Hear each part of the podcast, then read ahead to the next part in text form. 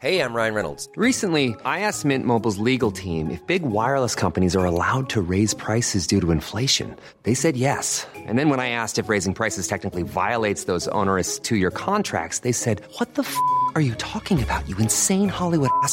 F- So to recap, we're cutting the price of Mint Unlimited from $30 a month to just $15 a month. Give it a try at mintmobile.com slash switch. $45 upfront for three months plus taxes and fees. Promo rate for new customers for limited time. Unlimited more than 40 gigabytes per month. Slows. Full terms at mintmobile.com. Millions of people have lost weight with personalized plans from Noom, like Evan, who can't stand salads and still lost 50 pounds. Salads, generally, for most people, are the easy button, right? For me, that wasn't an option. I never really was a salad guy. That's just not who I am. But Noom worked for me. Get your personalized plan today at Noom.com. Real Noom user compensated to provide their story. In four weeks, the typical Noom user can expect to lose one to two pounds per week. Individual results may vary.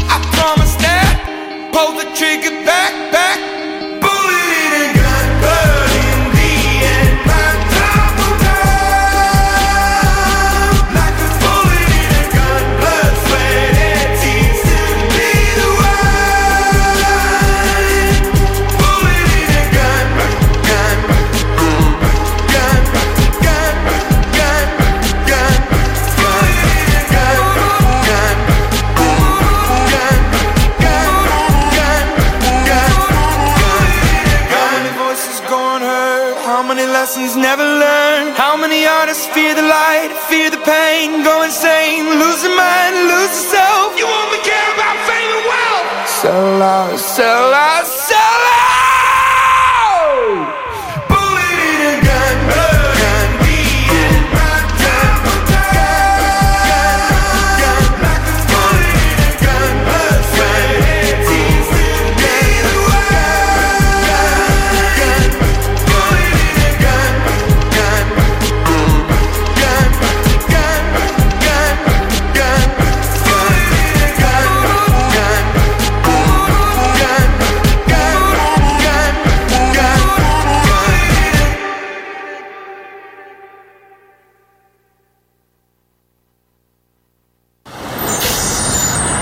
Dans le transport en commun, je porte mon masque. Je le fais pour les autres, ceux qui m'entourent, ma famille, mes amis, les gens de mon quartier. Je le fais parce qu'on a tous un rôle à jouer envers notre communauté, envers ceux qu'on aime. Parce que la COVID-19 est toujours là. Faut pas lâcher. Faut continuer de bien se protéger. Face à un virus aussi tenace, en transport en commun, on doit tous porter le masque. Tous contre un, tous contre la COVID-19. Un message du gouvernement du Québec.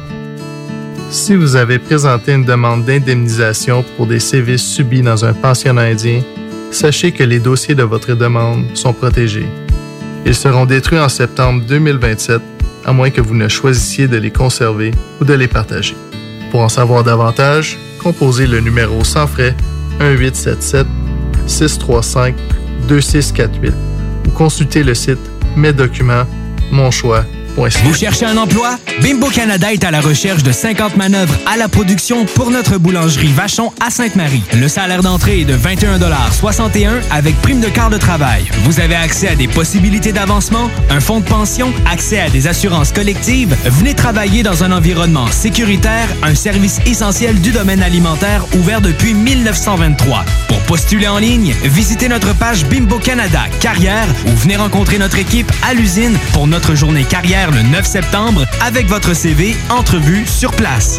On Castor, Mélile, Pit Caribou, Alpha, Noctem, Lasso. Non, Marcus, tu fais là? Est-ce que t'as- la tourette de la microbrasserie? ou? Ouais, un peu, parce que là, c'est plein de bières que je vais déguster pendant mes vacances. Puis là, ben, je veux m'en souvenir lesquelles, puis où, puis quand. Non, casse-toi pas la tête, là. Va au dépanneur Lisette. 354 des Ruisseaux à Pintante. Ils ont 900 produits de microbrasserie. Tu vas la retrouver, ta bière. Inquiète-toi pas. Quand je peux apprendre? Quand tu veux, Marcus. Quand tu veux. Ouais, quand tu veux! Ah, vous avez raison. La place, c'est le dépanneur Lisette, au 354 Avenue des Ruisseaux à Pintante. Je vais faire un petit like sur leur page Facebook pour être au courant des nouveaux arrivages.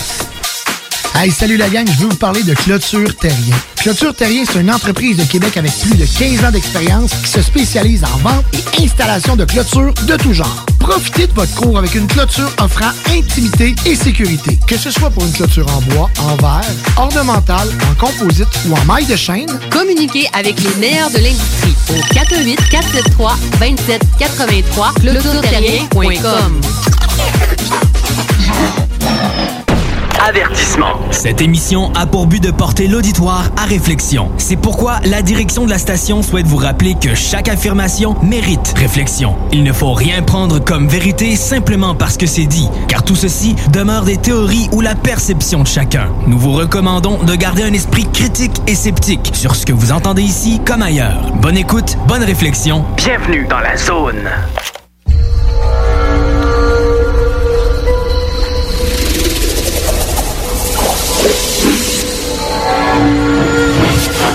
La zone insolite vous ouvre ses portes.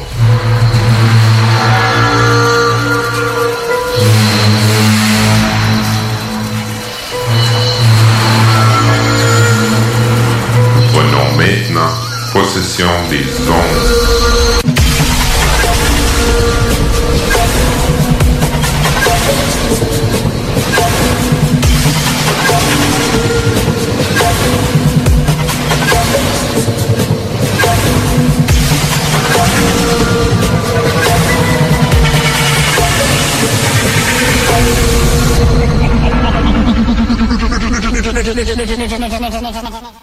Bienvenue à vous tous et toutes pour la deuxième émission de la Zone Insolite. Steve Zuniga et moi, on, a on vous a préparé euh, un montage justement de tout ce qui est euh, de, du- de notre... De, euh, de tout l'événement de l'hommage justement à Jean Cazot que- qui a eu lieu l'année passée. le 30 novembre dernier, justement à Lévis, à l'hôtel Loiselière. Exact. Euh, donc, ce qu'on va faire, je on va vous faire dérouler, en fait, tous les... euh, en première partie, vous allez entendre l'hommage fait par Yann Vanet. Écoutez bien ce qu'il dit parce que c'est vraiment un bel... il englobe vraiment un... Toute l'historique de, de, de- de- dans le fond la, la démarche de Jean Cazot, où il a vraiment tout récupéré les informations, il suit la chronologie de de- de- de- d'un peu de sa vie, de, de son parcours. Et voilà. Puis il y a vraiment, là, c'est. euh, J'aime bien ce qu'il dit aussi vers la fin euh, de, de son témoignage. Ensuite, on va devoir aller à la pause.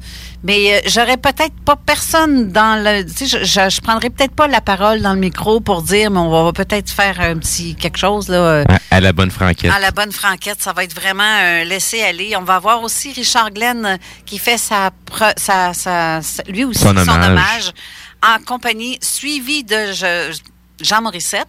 Ensuite, on va retourner à la pause pour entendre Bruno Lefebvre et moi-même pour faire notre hommage à nous. Puis on va terminer avec La cerise sur le Sunday. Exactement, Jean Cazot lui-même.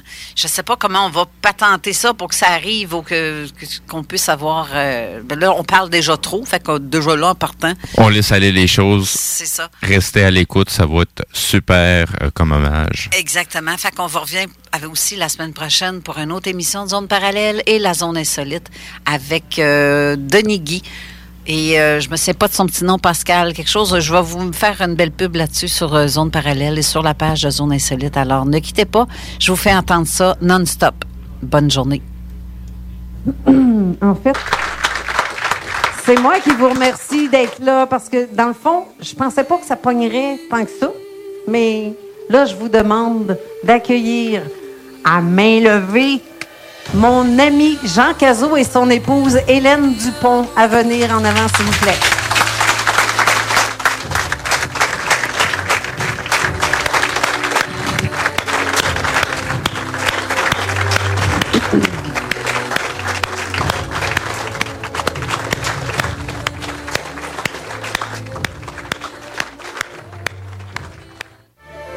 Que vous entendez présentement, c'est euh, justement la musique thème de son émission des Faits maudits.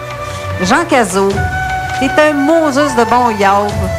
Puis je t'aime, t'as même pas idée. Puis à cause de toi, j'ai un esti de caractère, moi aussi, parce que je me suis dit, je vais me permettre de faire des folies parce que je suis pas tout seul à le faire. Il y en a qui vont se retenir. Puis je me dis en même temps, toi, tu as le goût d'envoyer chier quelqu'un, tu le fais. Ben, je me suis dit, je pense que je vais être capable, moi aussi. mais je pense que ça vient de toi en partie. Mais. non, mais sérieusement, je t'aime vraiment, vraiment de cœur, d'âme. Et Hélène euh, Dupont, qu'on ne voit jamais. J'aimerais ça que tu te lèves, Hélène, pour que les gens voient qui est Hélène Dupont. La dame. La muse de Jean Cazot. Commencer l'hommage, je vais demander à Yann Vanet de venir nous parler un peu de, justement, on va avoir un petit 15 minutes pour toi, un petit 15 minutes pour, je ne sais pas si tu vas être capable de toffer 15 minutes. Alors, euh, je vous laisse, euh, je vais commencer avec Yann Vanet qui va faire un, je pense que c'est la personne la plus, euh, je te dirais en capacité, là, c'est lui qui pouvait, je peux pas trouver mieux que Yann pour faire cet hommage-là. Et c'est parti. Bon, alors bonjour à tous. Euh, je m'appelle Yann Vanet, je suis le directeur des éditions Garpan. Et puis on m'a invité aujourd'hui pour euh, parler de M. Cazot, faire le, survol de, sa longue carrière. Et puis je suis la personne appropriée puisque j'ai publié la seule étude historiographique de l'ufologie au Québec en 2016. Et puis par mes capacités, par mes compétences académiques, c'est ce que je fais dans la vie, à vrai dire. Moi, je suis un spécialiste en histoire ancienne, en mythologie, puis je passe mon temps à à analyser. Le son est-tu bon? OK. Non, c'est ça, absolument. Moi, je suis dans les langues mortes, tout ça, mais euh, tout au long de ma carrière académique, euh, ma principale tâche, c'est toujours d'analyser des auteurs, les situer par rapport à, leur époque, par rapport à leur culture, euh, avoir une bonne vue de l'évolution de leur œuvre. C'est ce que je vais faire aujourd'hui avec cette œuvre qui, qui est pionnière, pionnière au Québec. Euh, pour certains d'entre vous, vous savez que je fais partie des sceptiques du Québec. Cependant, je pense avoir amplement démontré dans les dernières années que je suis euh, fort ouvert par rapport à toutes ces expériences qui sont rapportées par les témoins et qui, euh, de toute façon, moi, je suis persuadé que véritablement quelque chose derrière, c'est juste qu'il faut faire preuve de prudence avant de s'exprimer. concernant les 50 ans de l'ufologie, c'était encore une fois un travail que je n'avais pas réalisé par moi-même. Tous ces gens avaient participé à pouvoir faire l'ouvrage de référence de notre discipline au Québec. Et puis dans cet ouvrage, j'avais démontré d'une certaine façon que l'ufologie du Québec avait été euh, scandée par six périodes. Et puis euh, le monsieur à l'honneur aujourd'hui a été traversé l'ensemble de ces périodes en commençant par un début prometteur dans l'ufologie du Québec jusqu'au renouveau depuis 2009, qui est véritablement un renouveau avec de nouveaux intervenants, de nouveaux groupes, et puis les anciens aussi qui sont revenus avec un, nouveau message, un nouveau regard. Euh, c'était assez facile à démontrer. Il suffisait de regarder le nombre d'ouvrages qui avaient été publiés. Puis on voit que depuis 2009, ça c'est jusqu'à 2016, juste dans les trois dernières années, il y a eu de, nombreux autres, de nouveaux groupes et de nouvelles euh, contribution, ce qui montre à quel point notre domaine ici au Québec est véritablement en plein essor. Et puis, c'est la raison pour laquelle, dans la francophonie, nous sommes reconnus. Mais mettons-nous en situation. Imaginez-vous que dans votre ville natale, il y aurait un tel monument consacré à un de vos ancêtres. Et, un monument célèbre ici au, Québec, qui est l'apanage de l'Université Laval, euh, construite par un architecte euh, célèbre, et puis qui est consacré euh, au fil du temps à, la théologie, mais ça reste un, un, établissement académique. Alors peut-être que vous aussi, vous auriez un rapport paradoxal et à la religion et aux institutions universitaires. Alors on reconnaît ici le pavillon de l'ancêtre de M. Cazot qui s'appelle euh, Louis-Jacques Cazot. quant à moi, ça me semble très significatif d'avoir un, parce qu'il n'y en a pas beaucoup des casos. Et puis avoir ça dans sa ville, puis notre ville ici au Québec, c'est la capitale de notre nation. Alors ça me semble fort significatif. Mais euh, avant Caso, qu'est-ce qu'il y avait en ufologie au Québec? Il y avait Bordelot, mais finalement, il n'y avait pas grand-chose. C'était vraiment très émergent. L'ufologie au Québec commence véritablement en 66, lorsque les premiers ouvrages publiés, entre autres par Henri Bordelot, il y avait Jean Fergusson et d'autres... Euh, d'autres intervenants, comme ici Jacques Soulière, lui qui représentait un groupe du Texas, mais qui œuvrait au Québec. Il y avait le pionnier Henry McKay, qui œuvrait un petit peu en Outaouais, mais qui faisait pas partie de l'ufologie du Québec. Et puis aussi d'autres personnages, peut-être un petit peu plus fantasques les uns que les autres. Cependant, à la fin de l'année 1966, le tout jeune homme, M. Cazot, qui avait à peine 16 ans, a vécu une expérience qui ressemblait un petit peu à celle-ci. Finalement, c'est une expérience récurrente. Ça, c'est des cas que nous avons reçus au Garpan, mais tous les groupes en reçoivent, et puis c'est des histoires que nous avons déjà entendues. C'est des gens qui vivent des choses spéciales dans leur chambre à coucher. Souvent, ça va être une lumière ou un orbe de lumière. Dans le cas de M. Cazot, comme il l'exprime dans plusieurs de ses livres, c'était l'épisode de l'anneau d'ambre. Et puis, euh, comme si non seulement il y a une apparition dans la chambre, mais dans son cas et comme dans d'autres, c'est comme si un téléchargement de connaissances qui se fait de façon spontanée, qui change drastiquement le témoin dans les jours et les semaines suivantes.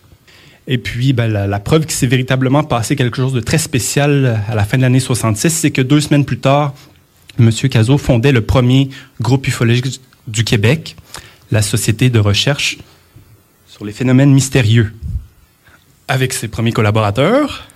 Et puis, euh, ce qu'on remarque de son travail, c'est que dès le départ, il a fait un travail de qualité. Euh, à titre d'investigateur euh, et de chercheur, c'est que souvent en ufologie, il y a bien des gens qui disent beaucoup de choses, qui parlent beaucoup, mais ça doit être basé sur du travail concret, dont des investigations qu'on retrouve dès ses premières revues.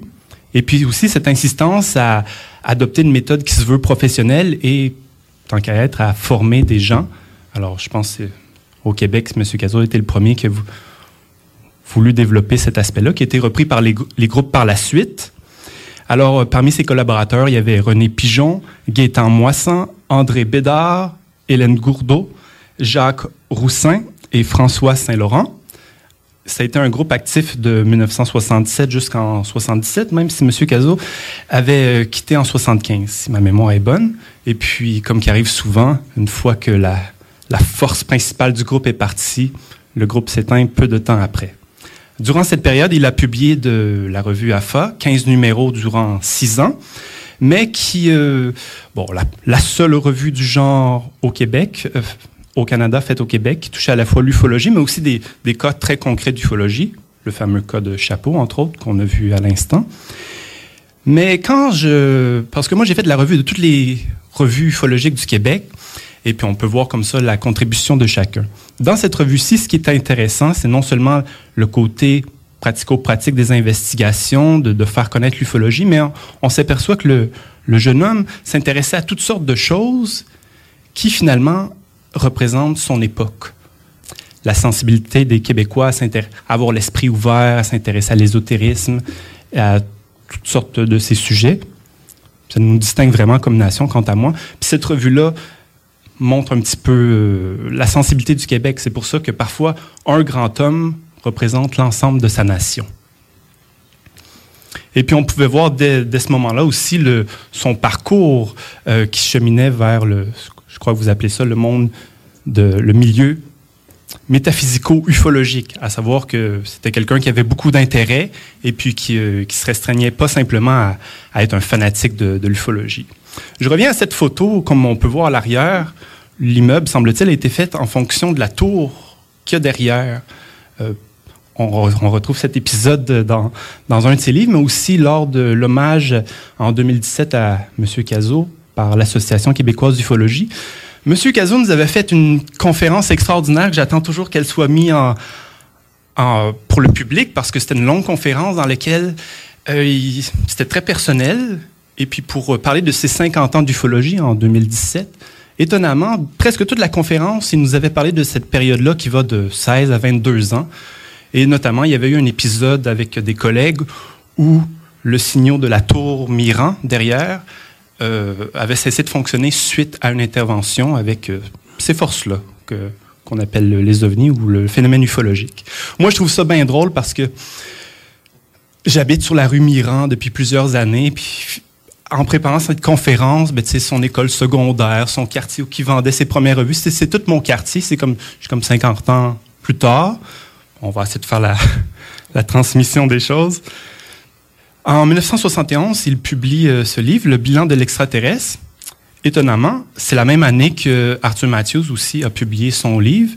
Arthur Matthews, qui a été connu d'abord par euh, une interview d'amateur au, départ de Arthur Matthews, qui nous a permis d'avoir la seule photo de ce monsieur. Euh, en 1975, alors que M. Cazot euh, se retirait peu à peu de l'ufologie, bien qu'en 1976, il ait fait une expérience comme euh, celle de 1938 avec la guerre des mondes, mais j'ai pas pu trouver d'autres informations là-dessus. Peut-être qu'il nous en dira davantage. Mais on semble-t-il qu'il laissait place à une nouvelle époque. Puis d'ailleurs, c'est en 1975, c'est des, nouveaux intervenants, un nouveau groupe qui était pour marquer l'ufologie. J'y reviendrai. Euh, par la suite, euh, M. Cazot se retire quand même du, du domaine ufologique, sauf en 1980-81, comme si j'étais un regard par-dessus l'épaule pour voir ce qui était déjà. Ça faisait quand même déjà 14 ans qu'il faisait ça. Euh, Moi-même, ça fait juste 10 ans d'ufologie, alors déjà en 80, il y avait beaucoup d'expérience. Et puis, il a publié, quant à moi, c'est mon livre préféré de cet auteur. C'est un livre vraiment charmant, qui charmant et aussi juste qui nous donne euh, une bonne idée à quoi ressemble l'investigation euh, civile en ufologie, à quel point il faut s'impliquer, qu'il faut aller sur les terrains, rencontrer les témoins. Et puis c'est bien illustré, c'est un livre vraiment très spécial. Euh, par la suite, euh, M. Cazot est revenu plutôt à sa carrière radiophonique. Euh, c'est quelqu'un qui a beaucoup voyagé. On dirait que la période de- des années 80, début des années 90, c'était une période où il a fait de nombreuses rencontres, euh, qui a ouvert ses horizons, qui a acquis- des, connaissances dans diverses disciplines, ce qui lui a permis de faire un, retour, finalement 20 ans plus tard, en 1995, suite, euh, comme Mme Dupont me disait, suite aux recommandations de, son, de sa future épouse. Et puis, euh, la période 1995-98, c'est une période très active de quatre années, euh, dans laquelle, cette fois-ci, dans la région de l'Outaouais, les, les- dirigeants de ce nouveau groupe avaient quand même créé un certain engouement. Alors, c'est vraiment l'époque des années 80-90 où on pouvait faire des conférences avec des centaines ou même des milliers de personnes. Richard Glenn s'en rappelle. Et puis, de nos jours, on voit qu'on a changé d'époque. Mais aussi, euh, il y avait, euh, je crois, 300 membres qui suivaient votre euh, l'association du CEI pays. Et puis, ils ont fait du bon travail, puis aussi du bon travail de groupe. Parce que souvent, dans un groupe, c'est pas tout le monde qui travaille, mais ça a été concrétisé. J'y reviens un instant. Euh, je mentionnais ici au passage qu'évidemment, étant à la radio, ils pouvaient euh, bénéficier de, des aspects communicatifs que ça rapportait. Alors, euh, si je ne me suis pas trompé dans mon étude historique, c'est en 1995 que vous faites votre premier retour, notamment à cette journée qui semble être une journée assez fatidique, le 18 novembre 95. Alors, il y avait plusieurs intervenants, dont Jean Ferguson qui était toujours là, Monsieur Glenn, hey, vous avez changé. Et puis, et puis, il n'est pas le seul, comme on peut voir. Et puis, ben, il manquait jamais son coup aussi pour interviewer les vedettes. Ah, p- ah, puis il y en a qui avaient des discussions, on dirait, euh, les uns avec les autres. On dirait qu'ils partageaient pas nécessairement la même idée. C'est en effet l'époque où euh, Christian Page, bon, étonnamment, il y avait deux groupes ufologiques à la fois. Bon, je sais pas comment il faisait, mais il y avait SOS OVNI, puis aussi le CIP. En tout cas, il y avait eu le, MUFON deux, années avant. Il jonglait avec beaucoup de choses. Vous voyez voyez où ça mène, jongler avec beaucoup de choses maintenant? Où il est rendu? Oh, mais dites donc, M. Cazot, vous en aviez des choses à dire avec euh, M. Page? Alors, ça, c'est une autre journée euh, importante de, de l'ufologie au Québec. Mais en tout cas, ça semble bien intense, là. Et puis, euh, c'est une journée très mémorable ça avait été une émission de peut-être de plus grande écoute par rapport à l'ufologie du Québec. On reconnaît aussi, je tiens à le mentionner, le troisième, c'est Claude Lafleur. C'est sans doute la seule portrait qu'on a de Claude Lafleur euh, dans une situation ufologique. Euh, chez les sceptiques du Québec, dont je fais partie, il y a eu deux personnes qui ont fait des contributions notables, Claude Lafleur et le président actuel, M. Louis Dubé. Mais Claude Lafleur, euh, malgré son scepticisme exacerbé, a fait du, bon travail, je tenais à le mentionner. Et puis, et puis ben, ça, nous fait un petit voyage historique. Euh, la présence de M. Cazot a été renouvelée l'année d'après. Et puis, justement, c'est la période d'un renouveau avec un, un nou- un nouveau look, une nouvelle approche. Après 20 ans de 20 ans sans avoir fait d'ufologie, j'imagine que vous êtes revenu avec un, nouveau regard. Vous avez cumulé l'ensemble de vos expériences de ce groupe-là, des quatre années, dans ce livre qui est un incontournable pour l'ufologie du Québec, avec de bonnes investigations. 1998, Monsieur Cazot quitte encore. Et puis, plus que je réfléchissais à cela, pour faire un autre tour, plus j'ai du respect. Ça montre que c'est quelqu'un qui, qui sait où il s'en va, qui, quand il fait quelque chose, il le fait jusqu'au bout, mais c'est pas juste un, justement un fanatique qui sait se retirer pour pouvoir se ressourcer et revenir avec un nouveau message qu'il a fait euh, de façon impeccable en 2009. Il le dit lui-même dans un de ses livres, de 1999 à 2009, il n'a pas écrit une seule ligne ufologique. Alors, quand il est revenu, il a écrit 700 pages d'un coup, avec un nouveau style encore une fois. Et puis, euh, ce que je respecte aussi, c'est qu'en 2010, euh, lors de votre retour, on avait même collaboré. À l'époque, je faisais partie du réseau Venir Alerte. On, on vous avait euh, préparé une salle au cégep Limoilou. Et puis, on avait une belle expérience ce jour-là. J'étais caméraman.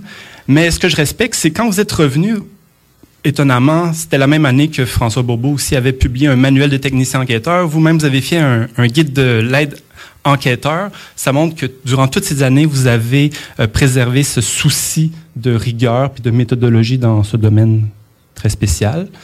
Alors, bon, les livres qui sont devenus des best-sellers, euh, je pense que toute la salle euh, les connaît, d'année en année. Dans certains de ces livres, il y a de- des contributions importantes que j'appelle des contributions spéculatives. J'y reviens dans un instant. Vous êtes revenu en faisant un nouveau site, en collaborant avec des nouveaux collaborateurs, notamment avec Jean Lavergne, que vous entendiez bien. Et puis, euh, vous avez notamment dans le livre de 2016, Révélations spectaculaires sur les faits maudits, euh, proposé une nouvelle typologie. Ah, des typologies en ufologie, il n'y en a pas tant que ça. Moi, j'en ai repéré juste 38 sur l'ensemble de l'histoire de l'ufologie. Alors, euh, avec le concept de rencontre spectrale de plusieurs types. Vous avez aussi développé le concept de effet de dôme, euh, qui sont des, qui montrent que vous n'êtes pas juste un investigateur, mais aussi un chercheur quasi théoricien lorsqu'on propose des concepts. Dans mes dernières conférences, j'ai proposé un instrument justement pour analyser les contributions des ufologues ou des groupes. Je me suis aperçu que dans notre domaine, mais aussi dans le domaine du paranormal ou même dans d'autres domaines, on peut di- diviser des niveaux d'activité. Alors, je pense que je vous ai bien déjà expliqué euh, la différence entre euh, ce qui relève de l'investigation, c'est les gens qui se jettent à l'eau, qui rencontrent les témoins, qui vont sur les terrains, qui ramassent l'information puis qui la publient. Mais ensuite de ça aussi, euh, il y a le chercheur qui peut, qui peut connaître toutes sortes de, travaux puis les, mélanger avec ses propres ré- réflexions pour avoir de nouveaux résultats. Ensuite de ça, il y a la spéculation. J'en ai donné deux exemples. Puis il y a aussi la promotion. Monsieur Cazot n'est pas celui qui a fait le plus de promotion. Vous n'avez pas, euh, disons, organisé des congrès, des choses comme ça. Cependant, vous êtes rattrapé par votre présence médiatique, puis aussi par le, le succès retentissant de vos livres qui, euh, bien que ce soit vos recherches, c'est l'ensemble de la communauté ufologique qui en, retire un bénéfice parce que ça, montre qu'il y a un intérêt, on vous a reçu à la télévision. Alors, l'ensemble des, autres groupes en retire un avantage. Alors, ça fait de vous un ufologue et un chercheur complet qui a traversé les décennies en se démarquant dans chacun de ses niveaux d'activité. Et puis, je suis assez fier de euh, cet instrument conceptuel pour analyser les, œuvres de chacun. Mais en préparant la vôtre, je me suis aperçu qu'il manquait quelque chose dans mon instrument ici d'analyse. C'est qu'à côté de ces niveaux d'activité qui sont fort importants, je vais y revenir, excusez-moi. Euh, je vais récapituler les, les j'achève en plus, les principaux points de la contribution de M. Cazot. C'est que c'est un véritable investigateur qui a œuvré sur cinq décennies. Il a dirigé trois groupes d'investigation qui ont eu un certain succès, surtout les deux premiers. C'est un chercheur qui a promu à son retour en 2010 une nouvelle ufologie, c'est-à-dire qu'il revenait vraiment avec une nouvelle perspective, comme quoi l'ufologie devait re- reprendre euh, tout ce qui s'était passé depuis les années 90. C'est un domaine qui a tellement changé, il faut vraiment aborder ça avec un regard neuf de nos jours. Son écrivain fluent et très apprécié du public, ça se prouve par ses best-sellers. Son œuvre littéraire, radiophonique et télévisée est une des plus importantes de l'ufologie du Québec. Ayant œuvré dans les quatre champs d'activité de l'ufologie, il est donc incontestablement un pionnier et un pilier de notre discipline au Québec. Mais ce n'est pas tout. Ça prend un, plus pour que reconnaître notre respect envers nos collègues comme ça. Ça prend quelqu'un qui laisse aussi une bonne réputation. Puis ça, c'est important. Je reviens à mon idée ici. Les quatre niveaux d'activité en ufologie, disons que c'est des contributions positives. À côté, il y a tous les aspects négatifs. Puis il y en a beaucoup en ufologie. Ça peut être euh, du blocage de groupe, du nihilisme. Je ne ferai pas la liste tellement elle est affreuse, mais ce sont. Bon, je peux bien. C'est tellement petit, je vais en citer quelques-uns. Comme disons, lorsqu'on s'approprie les idées des autres, lorsqu'on ne, on ne cite pas correctement, certains sont, ont une propension pour être des faussaires. En ufologie, a toutes sortes de choses, mais ça, c'est toutes des choses que vous avez réussi à éviter. Ce qui fait que finalement, nous allons vous intégrer au Panthéon de l'ufologie du Québec aux côtés d'Henri Bordelot, du FO Québec, de Bernard de Montréal et de Jean Fergusson. OK.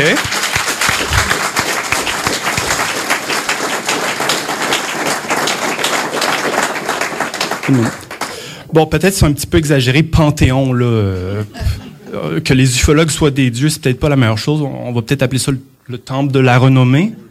OK. Ah, ben là, peut-être temple, c'est trop religieux. OK.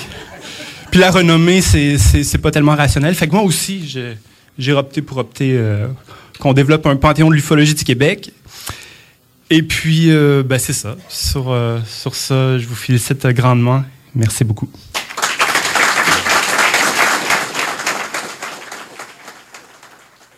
La suite de l'événement, je vais demander à Richard Glenn de bien vouloir prendre place ici en avant pour son hommage. On l'accueille.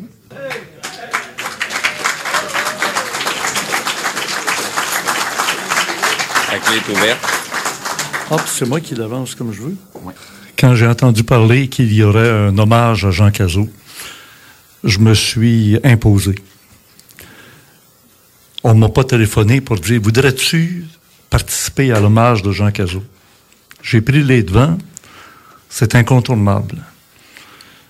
Jean Cazot, il était là bien avant Richard Glenn à parler d'extraterrestres et de faire des enquêtes et d'être public à s'exposer avec tous les risques, j'allais dire du métier, je dirais plus honorablement, avec tous les risques de la profession.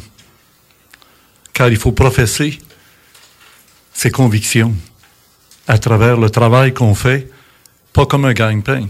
Il n'y a absolument aucun ufologue qui peut se targuer de gagner sa vie à être ufologue. Bien au contraire. On y met tout nos argents, toutes nos énergies, toute notre réputation, et tout prend le bord assez rapidement. Jean Cazot, oui, comme a dit, euh, je suis content d'être euh, ici et d'avoir entendu ce que Yann Vanet a proposé comme euh, hommage à Jean Cazot, qui était vraiment très bien monté. Yann, encore une fois, félicitations. Hein?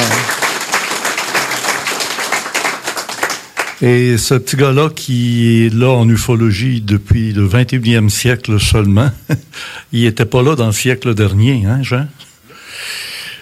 Et il n'était même pas là avant le milieu du siècle dernier, ce qui était mon cas, à 73, 74 ans bientôt.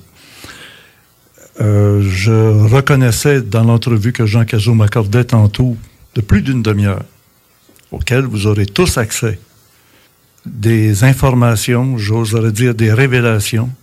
Pour ma part, c'était des indiscrétions.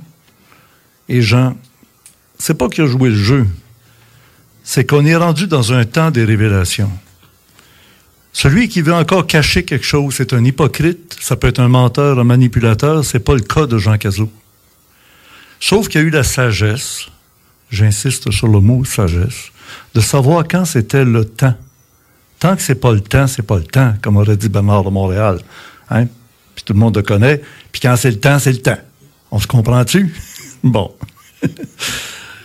Et là, moi je dis, mon ami Jean Cazot, que je n'ai jamais renié dans quelques circonstances que ce soit, même pendant des années d'absence sur la place publique en ufologie. Que devient-il, que fait-il, que deviendra-t-il, que deviendrons-nous en l'absence de Jean Cazot? On a besoin de sa nourriture. On a besoin de ses livres, de son pain béni. J'allais presque dire de son pain quotidien.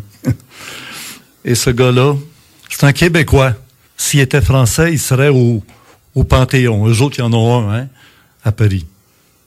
Il serait euh, avec son étoile sur la grande route, la grande rue, le trottoir des, des célébrités. C'est sûr. C'est le genre de gars que les Québécois, Canadiens, Français, particulièrement avec leur syndrome colonialiste et colonisé, ne regardent pas de la même manière que quand ça nous est, disons-le, imposé par des étrangers. Et je ne veux pas faire d'allusion avec le mot euh, alien. Jean est un contacté. Jean Cazot est un expérienceur, pour utiliser les termes modernes. Jean Cazot porte à sa boutonnière une encre de bateau. Ça m'intriguait. C'est le genre de gars qui ne fait pas les choses à moitié, puis c'est pas par hasard. C'est toujours bien orchestré, bien ficelé, bien présenté. Et j'ai osé lui demander pourquoi ça, en encre de bateau, t'es pas un marin? Il dit ben qu'un, j'en ai un bateau. Et on a parlé un peu de navigation. C'est normal quand tu parles avec un contacté de vaisseau. Sur un vaisseau, il y a des marins, il y a des matelots, il y a un capitaine.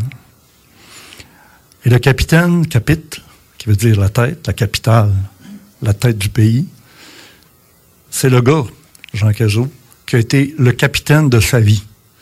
Envers et contre tous, euh, entre tempête et marée, il a toujours su garder le cap, la direction, maintenir son, bateau à flot, son vaisseau. Attention, son vaisseau. Et on est tous, nous, les marins, à bord du vaisseau de Jean Cazot. Quand on lit ses livres, c'est lui le capitaine. Puis il sait tellement que je lui ai demandé tantôt dans l'entrevue, quand tu écris tes livres, est-ce que tu penses au lecteur ou tu penses à, vider tes connaissances? Est-ce que tu penses à créer une espèce de, flash dans la population, dans la société littéraire? Non. Il dit, je pense au lecteur. Puis j'aime ça l'écorcher. que ça saigne. T'as bien dit ça, mon Jean. C'est filmé. Il m'a autorisé à le diffuser et ça va être diffusé dès samedi soir prochain au Vidéorandia. Parce que je suis venu à Québec, comme je disais tantôt à Carole et à tout le monde. Euh, ça fait 4-5 ans que je ne suis pas venu à Québec. On m'interdit de mettre les pieds dans une université parce que ce que j'enseigne, c'est interdit parce que ça ne s'enseigne pas à l'université, l'ufologie, pas encore. Même chose à Montréal, Cégep de Maisonneuve, Université du Québec, où j'ai fait les beaux jours d'ésotérisme expérimental devant le public, interdit parce que ce que vous faites, ça s'enseigne pas, c'est pas reconnu, ça n'existe pas. On est encore là avec eux autres. Quand on est dans une soirée comme aujourd'hui, on s'est rendu compte qu'on n'est pas tout seul? We are not alone. And we are not alone between us, entre nous, mais avec eux autres. Et dans l'entrevue que Jean m'a accordée tantôt, que vous aurez l'occasion de voir la semaine prochaine dans le vidéo Randia. Et là, je vais vous montrer un extrait de quelque chose qui va nous toucher à cœur. Ça ne durera pas longtemps. C'est l'histoire. Et vous faites partie aujourd'hui de l'histoire. J'ai fait bien attention de prendre des vidéos de la salle. Vous faites partie aujourd'hui d'un moment présent important. Parce qu'on oublie ça de faire des hommages, de, rencontrer des gens qui ont fait bouger beaucoup de choses et qui ont amené dans leur vaisseau beaucoup de marins et aussi de simples passagers que moi j'appelle les weareux. Les weareux qui regardent des émissions, des weareux qui... Euh, mais ils vont pas aller acheter un livre de Jean Cazot. Ben non. Ils vont wear ça euh, dans les critiques ou ils vont en entendre parler, mais ils feront jamais le geste. Vous, vous avez fait le geste. Vous vous êtes déplacé. Vous avez risqué que quelqu'un vous reconnaisse et dise Hey, tu t'intéresses à ces affaires-là? Autrefois, on avait honte. Au siècle dernier. Depuis, là, ceux qui se disent c'est toutes des affaires ridicules, ils sont comme plus dans le bateau. Hein? Ils ont manqué le bateau. Il est parti le bateau. On est déjà sur les eaux, sur la voie lactée. Alors, je vais vous montrer quelque chose. Avec l'ésotérisme ésotérisme expérimental sur cette émission que vous pouvez peut-être revoir euh, demain après-midi ou demain oui. soir, puisque sur Vidéotron, votre canal 9, maintenant, on peut se revoir comme ça à toutes sortes de moments dans la région de Montréal et communique, qui communique quelque chose d'intelligent, de rationnel. non jamais. Et euh, pour euh, resituer Jean Cazot auprès du public, Jean Cazot est le directeur de la revue L'Ère atlantéenne, dont voici quelques exemplaires. Le journal. le journal. euh, et on remarque déjà dans ces pages couvertures certains titres qui euh, ne prêtent à aucune confusion puisqu'on parle encore une fois du phénomène extraterrestre. Et on remarque déjà sur cette euh, page couverture une scène qui ressemble beaucoup au document que vous nous avez présenté la semaine dernière en fin d'émission. On va en reparler aujourd'hui, on va d'ailleurs le revoir. hein. Oui, je l'ai amené, oui. Pour quelle raison on, on doit aller plus loin cette semaine? Ben, D'abord parce que c'est un document qui est très explicite par lui-même et euh, qui contient des, euh, un message, un message très clair. Et euh, c'est un document qu'on ne doit pas considérer comme euh, à lire entre les lignes ou même qui est ésotérique. Il en est tellement clair et évident que c'en est provoquant. Parce que c'est la, c'est la réalité crue. Il n'y a, pas de- y a pas de symbole. Il n'y a pas de cachette, c'est clair, c'est net, c'est ce qu'il y a là, c'est ce qui se passe présentement. Alors c'est pour ça qu'il faut le montrer. On voit dans ce Et, document-là euh, les, les grandes étapes de l'humanité, Oui. la partie atlantéenne. Ben, c'est l'histoire. C'est l'histoire de la Terre. C'est l'histoire de la planète euh, du début jusqu'à aujourd'hui. euh, avec une, une phase atlantéenne qui est méconnue ou euh, trop connue ou enfin euh, qui n'est pas institutionnalisée dans les classes d'université. Mais cette, cette, étape-là a été l'étape, euh, si je peux appeler, ça a été l'érection de, l'humanité à toute fin pratique. Et puis après ça, ben, ça a été une lente descente, si je peux m'exprimer ainsi. Et euh, il s'est à peu près rien passé de majeur, en ce sens que ce n'était que euh, le déroulement d'une pièce de théâtre. Un peu comme si euh, l'humanité jouait une pièce de théâtre depuis le début. hein. Et c'est Oui. Hein, c'est encore le Jean Cazot d'aujourd'hui. Hein? Tu sais, la cohérence, là, ça donne la preuve de la solidité du bâtiment. Et on peut appeler ça un bâtiment, même un, un vaisseau, euh, un bateau. Et c'est la cohérence de Jean Cazot qui fait foi de toute l'intégrité du gars, de toute la capacité de transmettre l'information claire, nette, précise, sans détour, sans masque, sans artifice. C'est ça qui dérange bien des détracteurs de l'ufologie qui disent c'est tout des flyers, ils inventent des affaires, là, deux semaines après, c'est une autre affaire, puis là, un autre. Non, il est allé progressivement. Dans l'entrevue qu'il m'a accordée tantôt, et qu'on est, qu'on est tous frères. Et je suis sûr que dans la salle, il y a aussi des expérienceurs. Des expérienceurs qui ont été contactés. Des expérienceurs qui ont été transportés. Des expérienceurs qui savent. C'est pas tout de savoir. C'est de comprendre. Et ça, c'est pas mal plus difficile. Il reste encore un bout de chemin à faire. Je vais avancer un petit peu plus loin, mais là, mon temps est parti. Deux, trois minutes? OK. Là, je vais faire ce que. C'est peut-être pas bien brillant, mais on va avancer pour voir des images parce que dans l'émission avec Jean Cazot, vous connaissez Jean Cazot, ça, c'est le fameux document vidéo sur l'ère atlantéenne. hein? Ah oui, oui. C'est ça, il est tout là. Après ça, euh, c'est parce que j'aimerais montrer une scène qui est très spéciale. T'avais donné ça, moi. Oui, oui. Ça, là, c'est un point que j'avais prévu, et je vais le dire, puis dans l'émission que vous allez voir samedi prochain, je vais vous montrer la preuve. C'est qu'il y a eu une époque d'ufologie au Québec, là, où on était tous camarades, je te jure. Il n'y avait aucune animosité entre Cazot, Glenn, Bourbeau, Page, euh, attention, il ne faut pas que j'en oublie trop, là. Euh, j'ai reçu euh, Jean Ferguson dans mes émissions. Moi, j'ai connu Henri Bordelot. Il était... Ma cousine était sa blonde. Alors, on était déjà dans un monde ufologique dans les années 50. Mais euh, j'ai une émission où on, on, ensemble autour de la table, puis Jean s'en souvient, puis il dit même, il dit, on avait fini l'émission, on riait comme des bons, puis on avait du fun. Fait qu'on n'a pas vu la fin de l'émission, mais ça a été fini à un moment donné. Et ça s'est Un peu comme le petit train du Nord de Félix Leclerc. Ça a perdu le Nord. Pas On ne sait plus où ils sont tous rendus. Comment tu dis, Jean? J'ai dit, c'est pas moi qui a commencé. On te pointe pas du doigt comme un coupable. Absolument pas. Parce que, tu sais, ceux qui veulent jouer des coudes pour être le numéro un, ils viennent de rater le bateau. Hein? Ils veulent être le numéro un. Ils veulent monter en haut du mât, là, pour être en haut dans la vigie, là. Puis ils voient tout, puis ils entendent tout, puis avant tout le monde, ils savent des choses. Qui restent dans le petit baril en haut du mât.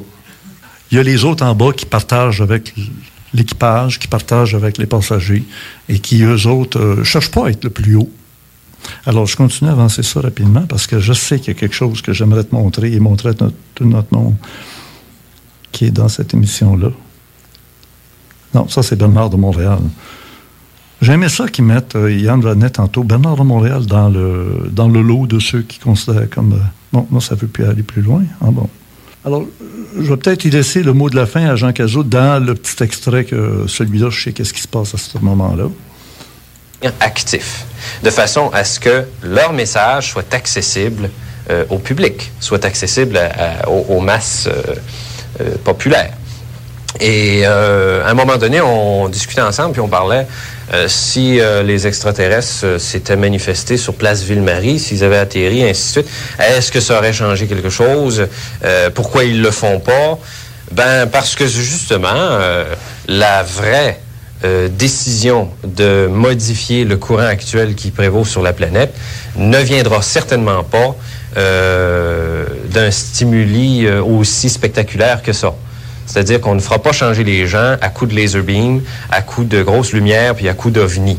Il faut que ça devienne, de il faut que ça vienne de l'intérieur. Il faut que ce soit un changement personnel, comme je l'ai dit tout à l'heure, un face à face avec l'esprit. C'est-à-dire que les gens prennent une décision dans leur vie de modifier leur comportement, de changer et euh, d'être plus empathique, d'être plus en amour avec les gens qui sont autour d'eux, puis avec ce qui se passe, et ça dans leur quotidien. Or, le phénomène extraterrestre leur donne l'occasion de s'éloigner des réalités quotidiennes aussi.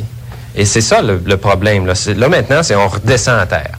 C'est-à-dire que les extraterrestres, les soucoupes volantes nous ont permis de monter, hein, de, de, de, de, flyer, si je peux dire, de monter en haut, de trouver ça beau, de trouver ça fantastique, d'ouvrir notre esprit, de dire il y a autre chose que des pinottes puis du... euh, euh, d'aller faire le marché le vendredi, puis ainsi de suite.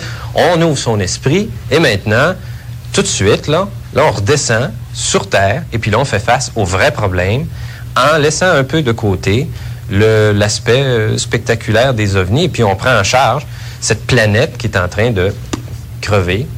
Mais je... Y a-t-il quelque chose de plus actuel que ça?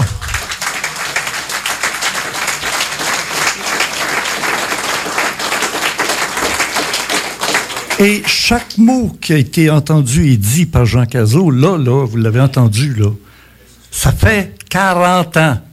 Quand un gars parle 40 ans d'avance, on appelle ça un prophète. Hey. Moi aussi, j'ai le droit d'écorcher, hein? Ça va saigner. Ça va saigner. C'est ça. Mais la plupart des prophètes le disent après.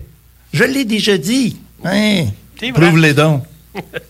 Alors Jean n'a pas eu besoin de. C'est moi qui ai apporté ça. C'est pas lui qui se vante en disant Je l'ai déjà dit. Je vous le propose au moment de rendre un hommage à Jean Cazot. C'est vraiment là très particulier.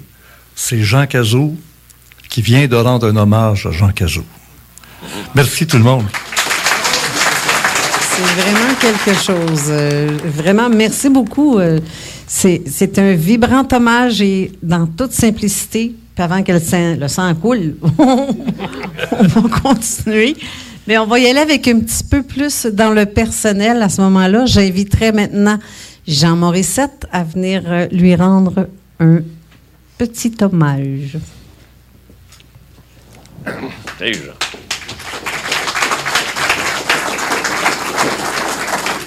Là, excusez, j'ai des notes, j'ai pas la meilleure mémoire du, du monde. J'ai connu Jean Cazot, c'était environ euh, vers 1985. J'ignorais, moi, qu'en 66, il avait mis sur pied le SRPM. J'avais entendu parler du signe en morse AFA pour faire aux étoiles, pour faire apparaître les ovnis. Mais je ne le savais pas qu'il avait fait une revue. fois, je, je l'ai su après. Ce n'est que plus tard que j'entendis parler de celui qui parlait aux extraterrestres. Et j'ai nommé Jean Cazot. En les invectivant. Invectivant, c'est ça. Le donnant de la marde. Invectiver égale injurier. hein. Si vous regardez dans le, dans le dictionnaire, j'ai regardé. Fait que là, vous reconnaissez le personnage. Puis non seulement il leur parlait, ils ont répondu. Vous avez peut-être en- entendu parler, il a dit un soir, là, si vous ne donnez pas de preuves, je vous abandonne, je parle plus de vous autres, man- mangez un char. Et c'est à ce moment-là que la, que la tour de télévision du Canal 4 sur l'avenue Miran a sauté. Cause inconnue. On le sait pas, mais nous autres, on le sait. Et ça, ça s'invente pas, ça. Donc, premier contact avec euh, Jean, c'est d'un bureau de Alter Ego à Drummondville. Puis déjà là, il m'a fortement impressionné, même s'il ne m'a pas parlé. Puis là, ben, on se croisait de temps en temps, c'est-à-dire que j'en entendais parler. Puis c'était un gars qui m'impressionnait parce qu'il semblait donc savoir qu'est-ce qu'il disait. Et c'est devenu euh, vraiment un, un guide pour moi. J'aimais qu'est-ce qu'il disait? C'était sincère. C'est si vous si vous l'écoutez, vous savez que ce qu'il ce qu'il dit, il l'a connu, il l'a il l'a vécu, il sait. Donc, euh, puis ce que j'aimais aussi, c'est son aisance à contrer les sceptiques du Québec. Parce qu'il les envoyait promener, promener. Oui. Fait que là, on s'est croisés également lors de l'émission à Claire Lamarche sur euh, l'OVNI de la place Bonaventure avec notre ami Ch- que j'aime beaucoup. Également au, programme sur le câble, pour ceux qui ne l'auraient pas vu, il y a un programme qui avait été euh, org- euh, or- organisé par le CIP. Si ma mémoire ne joue pas de tour, c'était le fameux combat sceptique-croyant. Puis ce que l'on voyait sur la, sur la photo avec Jean Cazot puis Christian Page à côté, ils chicanaient pas, là, parce qu'ils étaient du même bord. Ils étaient contre nos amis, les sceptiques du. Euh, pour ceux qui ne le savent pas, je les, je les aime pas beaucoup parce qu'ils doivent au moins euh, 3 millions. Euh, Vous connaissez un millionnaire qui ne le sera jamais. Bon, et voilà, je l'ai dit. Puis un jour, mon monde explose. Il y a un gars qui m'appelle avec une grosse voix. Il dit Hey, il dit, moi, j'ai une émission de radio. euh, ça te tente-tu d'être euh, mon collaborateur? Parce qu'il y a des sujets que je connais pas trop? J'ai dit, ben oui. Mais là, ce qu'il sait pas, c'est qu'à l'autre bout, je suis en train de mourir. Je manque d'air. Jean Cazot qui m'appelle. Je suis en train de crever, moi, là, là. Mais ça, là, Jean, je te remercierai jamais assez. Tu m'as donné une confiance. J'ai des amis qui me le disent. Depuis, excusez. Depuis ce temps-là, on va faire comme les filles.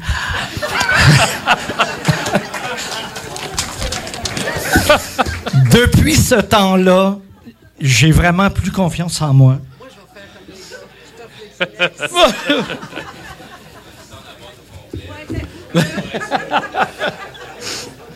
Mais c'était sincère, Jean. Je te, je- je te jure.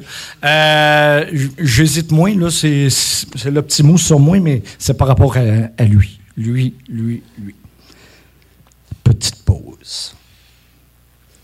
Autant Henri Bordelot avait ouvert le chemin de l'ufologie au Québec, autant Jean Cazot nous a ouvert le chemin face aux témoins d'OVNI et aux déviants. Jean Cazot, c'est l'homme qui, avant tout le monde, avait compris que les ovnis, c'était pas juste des vis et du boulon. Il est celui qui a dit une phrase dont je suis encore jaloux, mais que je reprends allègrement, mais toujours en disant que ça vient de lui. Un témoin, ça se respecte. Et ça, là, quand je l'ai entendu dire ça, je pense que c'était un programme à TV. Ça me vargé comme un camion qui me rentre dedans. Et, j'ai toujours mis ça en pratique. Je vous, je vous rencontre, je rencontre des témoins, que ce soit ovni, parapsychologie, dons, euh, Un témoin, ça se respecte. Même s'il il est sûr qu'il a raison puis qu'il se trompe, ça se respecte. Tout le temps, ça. Jean, c'est celui qui allait voir les témoins dans le temps et même les revoir, ce que personne ne faisait au commencement. En tout cas, il n'y avait pas grand monde qui l'avait fait avant lui. C'est Jean qui a recueilli les pleurs des enfants du cas de. Jean, c'est celui qui a recueilli les frayeurs d'un policier à Turceau. Jean, c'est les incompréhensions, qui a accueilli les incompréhensions d'un homme d'affaires voyant l'extraordinaire le survolant à un détour sur la 40. Jean, c'est celui qui a payé cher son attachement à ses sujets. Je ne suis pas émotif. Non, non, non. Jean, c'est celui qui a payé cher son attachement à ces sujets-là dans certains autres travaux qu'il fit euh, à la radio. Jean, c'est le bouclier viking qui nous protégeait, nous, les moins parlants de ces sujets, et que l'on a pris comme exemple pour plus parler. Jean, c'est l'alchimiste qui a su mélanger au creuset de la connaissance les ovnis et les déviants. Jean, c'est l'homme de bronze dont j'ai vu fondre l'armure un jour alors qu'il a reçu le prix Pauline Mongrain par le cul. Je vais me rendre. À part de ça, Jean, là, arrête d'écrire parce que je te lis puis j'ai pas le temps d'écrire mon livre. Calvos, ça va faire maintenant, là? Non, non. Là, je t'agace. Jean, t'es un homme extra. T'es un homme extraordinaire que j'ai aimé côtoyer et encore pour longtemps, je l'espère. Jean, je t'aime.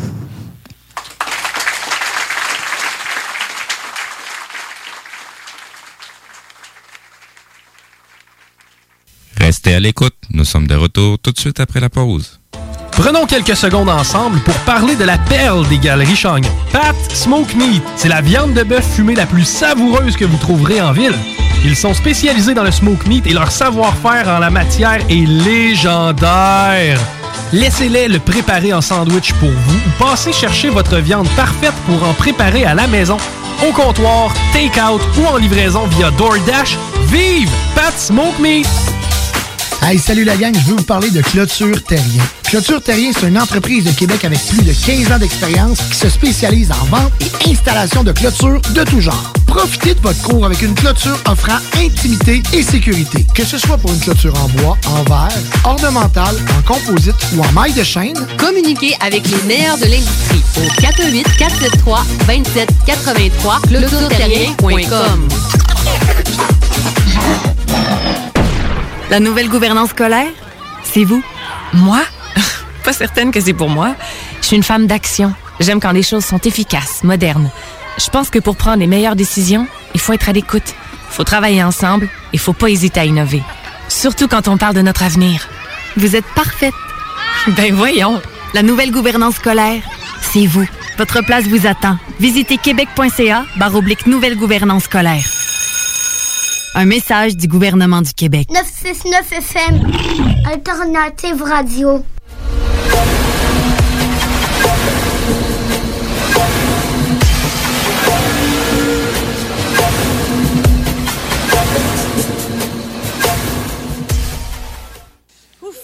Non, mais ça, ça m'émeut. J'aime ça. C'est pas que j'aime ça vous voir pleurer, mais j'aime ça. Je vois que ça vous touche. Puis c'est ça le but. C'est ce soit vraiment ça le but. Là, je vais demander maintenant à Bruno de venir faire son hommage aussi. On va essayer de faire ça vite pour qu'on puisse lui donner une chance à Jean de parler parce que l'heure du souper approche. Mais en même temps, je veux vous dire que pendant que Bruno va parler, il y a quelqu'un dans la salle qui va vous apporter un petit quelque chose. Prenez-le dans vos mains, mais touchez-y pas tout de suite, OK? Ça va être euh, pour une raison particulière. Alors, euh, maintenant, place à Bruno.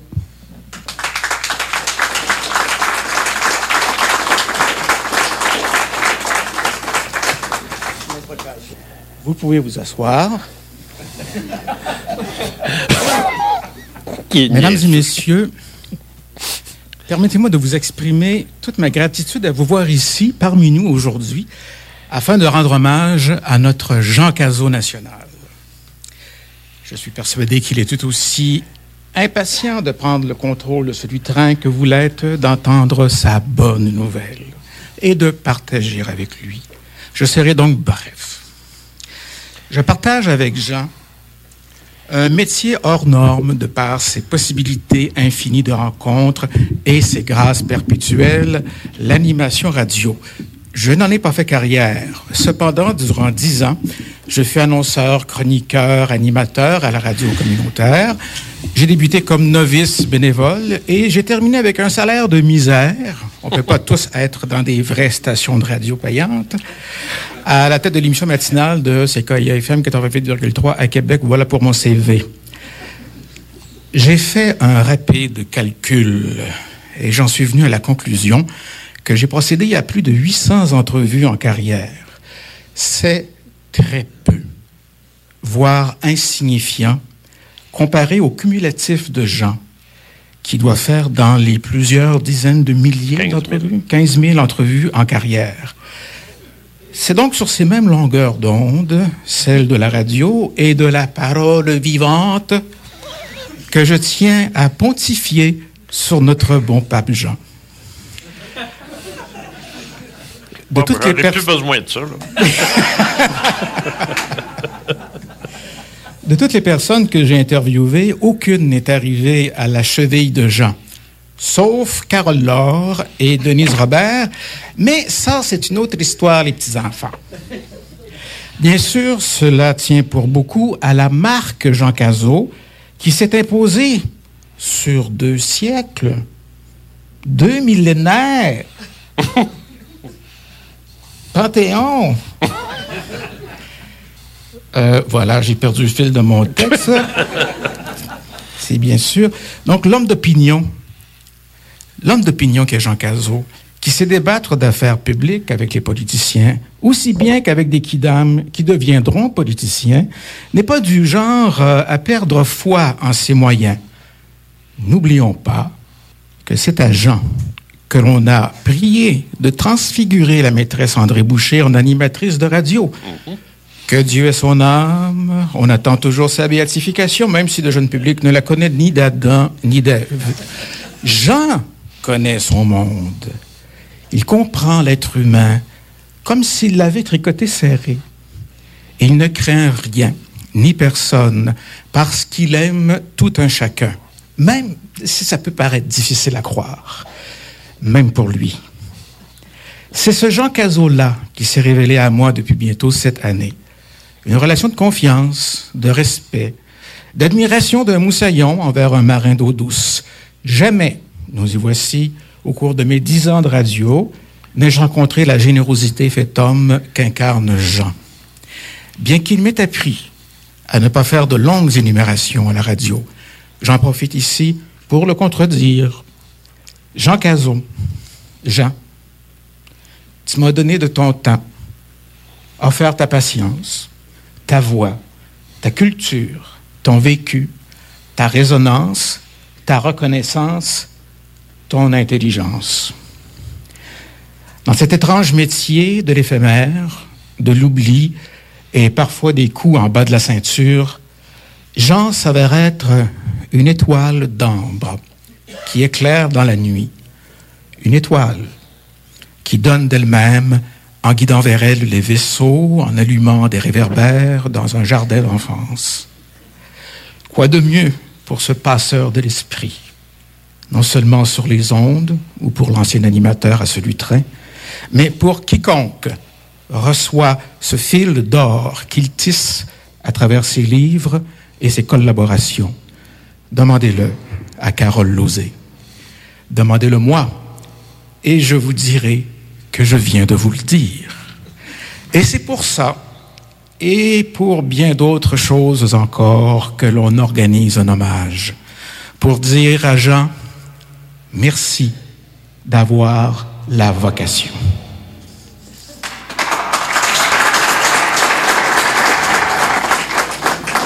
Ça fait pas trop mal jusqu'ici? Non? Sors la boîte de Kleenex maintenant. Ça va saigner. Euh, L'extraterrestre qui faisait de la radio. Oui. C'est vraiment, c'est vraiment le cas. Euh, moi, je vais commencer par dire que j'avais à peine deux ans, encore aux couches, quand toi, Jean Cazot, tu commençais déjà à t'intéresser et à écrire sur le domaine de l'ufologie et de l'étrange. C'est pas que je veux dire que tu es vieux, là, mais disons que tu as une bonne longueur d'avance sur plusieurs d'entre nous. Malgré que je sais déjà que dans mon cas, jamais je ne t'arriverai à la cheville et je n'ai jamais eu la prétention de même le penser. Tu es tout simplement unique. Euh, je te suis par tes travaux depuis plusieurs années, que ce soit livres, télé, radio ou vidéo, et j'ai appris beaucoup de toi. Je me demande même si on n'a pas un petit lien de parenté tellement on se ressemble côté caractère. Tu vois l'influence que tu peux avoir sur moi à quelque part. Je me souviendrai toujours de notre première rencontre à une station de radio de Québec où nous étions tous les deux invités et j'étais d'ailleurs très honorée de pouvoir partager les ondes avec toi. Je me sentais comme une padawan qui rencontre avec toute la grande chance le grand Yoda. Puis, tu m'as invité à ta fantastique émission Les Faits maudits à CGMD. Tous ceux qui me connaissent savent à quel point je te considère comme un exemple à suivre. OK, pas pour mon petit caractère, là, mais j'avoue en avoir un aussi, mais disons que tu donnes pas ta place. Mais je l'aime, ce petit côté-là de toi. Peut-être parce que je me vois un peu comme ça, puis ça donne que je m'aime de même, moi-même. J'ai même ce feeling qu'on vient de la même planète. Tu sais, le sentiment de déjà vu, de t'avoir connu, mais que les plans de vie sont déjà établis comme ça. Mais tu as cette façon particulière et directe de t'exprimer. De là, ton premier nom affectueux que je t'ai donné, mon Dr House de l'ufologie. Ta ligne de pensée correspond à la mienne, ainsi qu'à plusieurs d'entre nous qui te suivons depuis plusieurs années. Tes nombreuses recherches sur les religions et sur les véritables spiritualités version Caso ont une fois de plus sonné des cloches à tant de gens. Pour tout ça, ça résonne en eux. En fait, tu es un divergent qui montre le chemin différent à considérer. Je pèse mes mots quand je dis ça. Non pas pour euh, parce que tu es un gourou, mais comme le sage Yoda qui donne sa recette secrète qui était bien gardée au fond d'un coffre au trésor, maintenant rendu public par tes nombreux écrits. Tu n'as jamais obligé personne à te comprendre, à te suivre ou à te croire sur tout ce que tu dis. C'est ce qui fait de toi un homme authentique et intègre. Bien entendu, je me répéterai pas tout ce qui a déjà été dit parce que je finirais par me faire dire que je radote. Fait que ton passé, tout ce, tout ce que eux, les autres, ont dit jusqu'à maintenant. Mais en ce qui me concerne, même si je le dis souvent, c'est grâce à toi, Jean, si je suis où je suis. Comme un petit oiseau qui quitte son nid, d'où l'adulte qui lui monte à déployer ses ailes pour y aller et y construire son propre nid. C'est aussi grâce à toi, ces ondes parallèles et maintenant en ondes. Parce qu'avant, je faisais pas vraiment de radio en tant que telle. Euh, tout ça part de ta retraite, en fait, le 3 mars 2018. Avant, j'étais limitée par une page web avec quelques vidéos où je pouvais m'exprimer ou inviter euh, d'une station à une autre parce que les gens m'appelaient d'une station à Québec euh, ou même à Lévis. Et je souhaitais un jour avoir ma propre émission de radio, mais voilà qu'avec ton soutien et tes chaudes recommandations, tu as fait en sorte de changer catégoriquement mon parcours de vie. Je t'avoue que j'avais lancé cette idée d'émission à l'univers il y a quelques années. J'avais même fait des démarches auprès de CJMD quelques semaines avant ton émission. Et quand j'ai su que tu y serais, je me suis dit en dedans de moi, tiens, c'est encore mieux comme ça. Parce que lui, c'est un expert et déjà très connu. Attends, observe et prends des notes. Puis, avec le temps, je me suis dit que tout était parfait comme ça, au point que l'idée de radio s'est effacée de mon esprit. Surtout sachant que je n'avais pas d'expérience en animation radio, alors je voyais donc que pour moi, le projet impossible à réaliser. Tu m'as recommandé, encouragé, donné plusieurs conseils comme un prof à son élève. Tu m'as donné confiance en moi. En fait, tu m'as réveillé. Tu as allumé cette flamme en moi et je me sens choyée que l'univers t'ait mis sur mon chemin. C'est comme si le destin a fait en sorte que tout se passe comme ça, mais si je ne connais pas la suite des événements par contre, mais tu es d'une générosité incroyable et un âme remplie d'amour. Tu vois, je pèse mes mots sérieusement parce que je te parle, je me suis pas rasé les jambes, j'ai les de même. Ça m'en donne, je me donne des frissons à moi-même, bien qu'à me lire, à me dire, en tout cas. Bref, je tiens à te remercier, te remercier du fond de mon être pour tout ce que tu as fait et pour ce qui s'en vient aussi, parce que tous ces livres que tu écris, c'est le plus bel héritage que tu puisses léguer à l'humanité. Je ne peux passer sous le silence une autre chose très importante.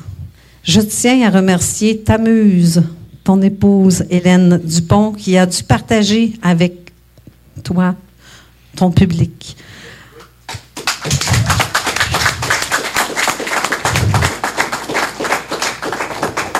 Pour tout le temps que tu as mis à l'écriture et à tes émissions, ainsi que d'avoir sûrement enduré à l'occasion de te faire des autres qui croient que qu'on pense qu'on est tous des cinglés, tu as dû en voir de toutes les couleurs dans ce sens-là. Mais parce que c'est un sujet très tabou dont peu le fait, deux peu fonce. Mais en fait, euh, mais surtout merci tout spécial à toi, Hélène, d'avoir encouragé à retourner sur le terrain, faire la chasse aux ovnis vers la fin des années 90 et de l'avoir assisté dans ses travaux. En fait, j'ignorais que tu étais la présidente du Centre d'études et d'information sur les phénomènes inexpli- inexpliqués, le CEIPI. C'est aussi là que la situation de Fabien Sullivan grand-fils prend tout son sens et je le cite. Derrière chaque grand homme se cache une femme. Mais pourquoi ne pas dire une grande femme? Après tout, si l'homme est si grand, c'est en partie grâce à elle. Jean Cazot.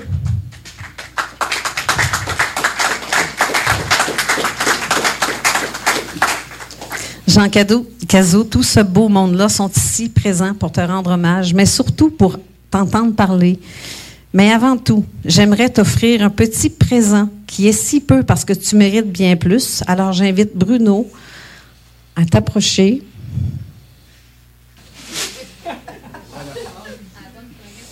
Oh, ben, que Alors Bruno, euh, le certificat que tu as si bien préparé, c'est Bruno qui l'a monté, de très belle qualité, très beau travail. Et cette, Je vais demander à Ja de venir au micro pour lire. ah, ben il y a- il y, a un micro. Ben, c'est- il y a un Hein? micro. Ah. Oui. Attends une minute, là. Faut que je mette les lunettes qui vont avec. Oui. Que tu dis?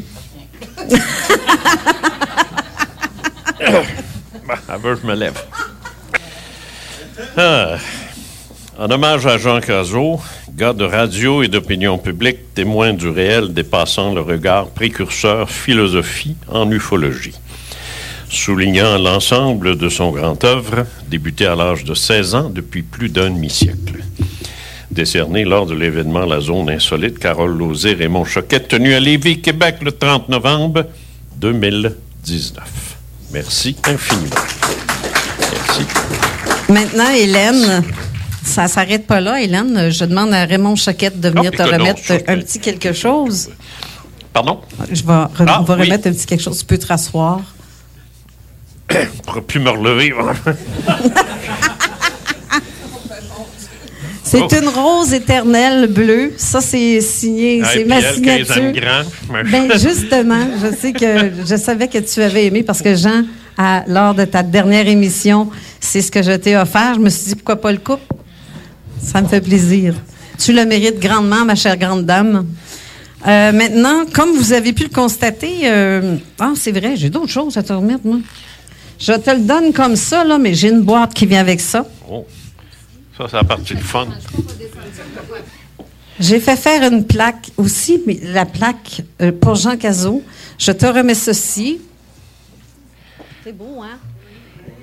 Oh, shit, c'est beau, ça. J'aime ça. Hommage à Jean Cazot, animateur, auteur, ufologie. Mon Dieu Seigneur. Hey, elle est magnifique. Merci. Hein.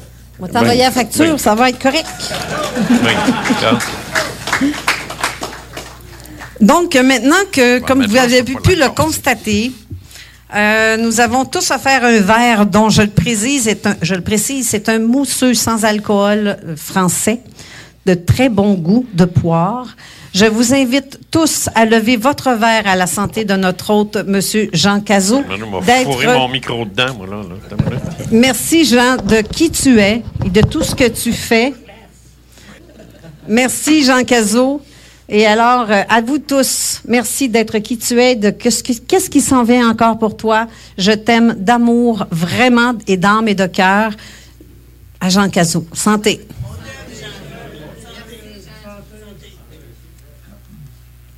Restez à l'écoute. Nous sommes de retour tout de suite après la pause.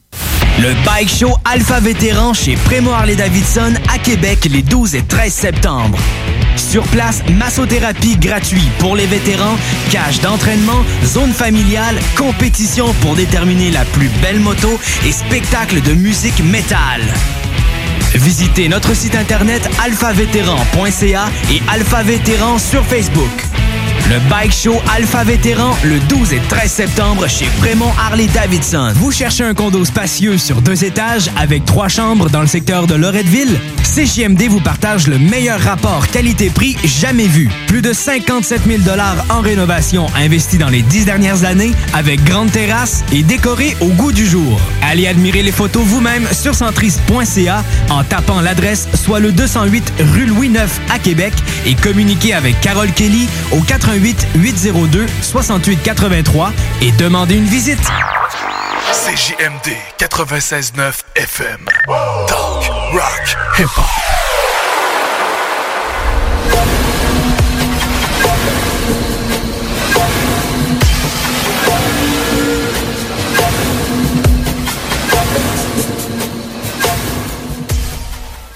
Maintenant qu'on t'a tous poivré en douceur, je te laisse mettre ton grain de sel. Donc, je te laisse le micro. D'abord, un, un merci vibrant et sincère. Alors, merci, Carole. Merci infiniment, parce que quand tu m'as parlé de ça, je me suis dit, shit.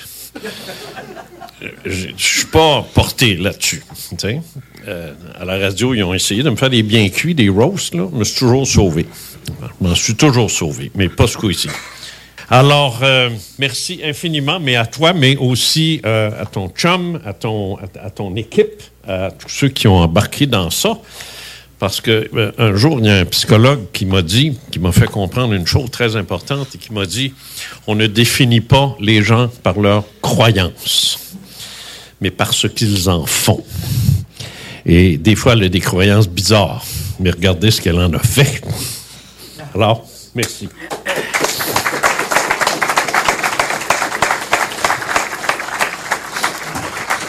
La raison pour laquelle j'ai des feuilles avec moi, je ne prends jamais de feuilles quand je fais un- une conférence, quelque chose de genre, mais là, c'est différent.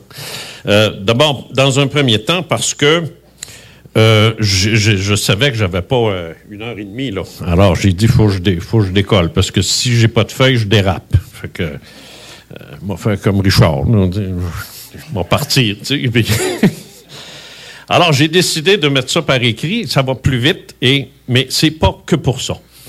Euh, c'est euh, d'abord, dans un premier temps, c'est que l'an prochain, je vais publier un livre qui va s'intituler L'extraterrestre qui faisait de la radio. Et c'est un. J'ai choisi de vous en livrer quelques extraits. Alors forcément, comme c'est des extraits, ben, tu sais, euh, j'ai pas appris mon livre par cœur, moi, là, là. Alors je vais, euh, je vais le faire et je vais le faire le, le plus rapidement possible aussi. Donc j'ai choisi de vous en livrer quelques extraits. Il y a deux univers très distincts l'un de l'autre.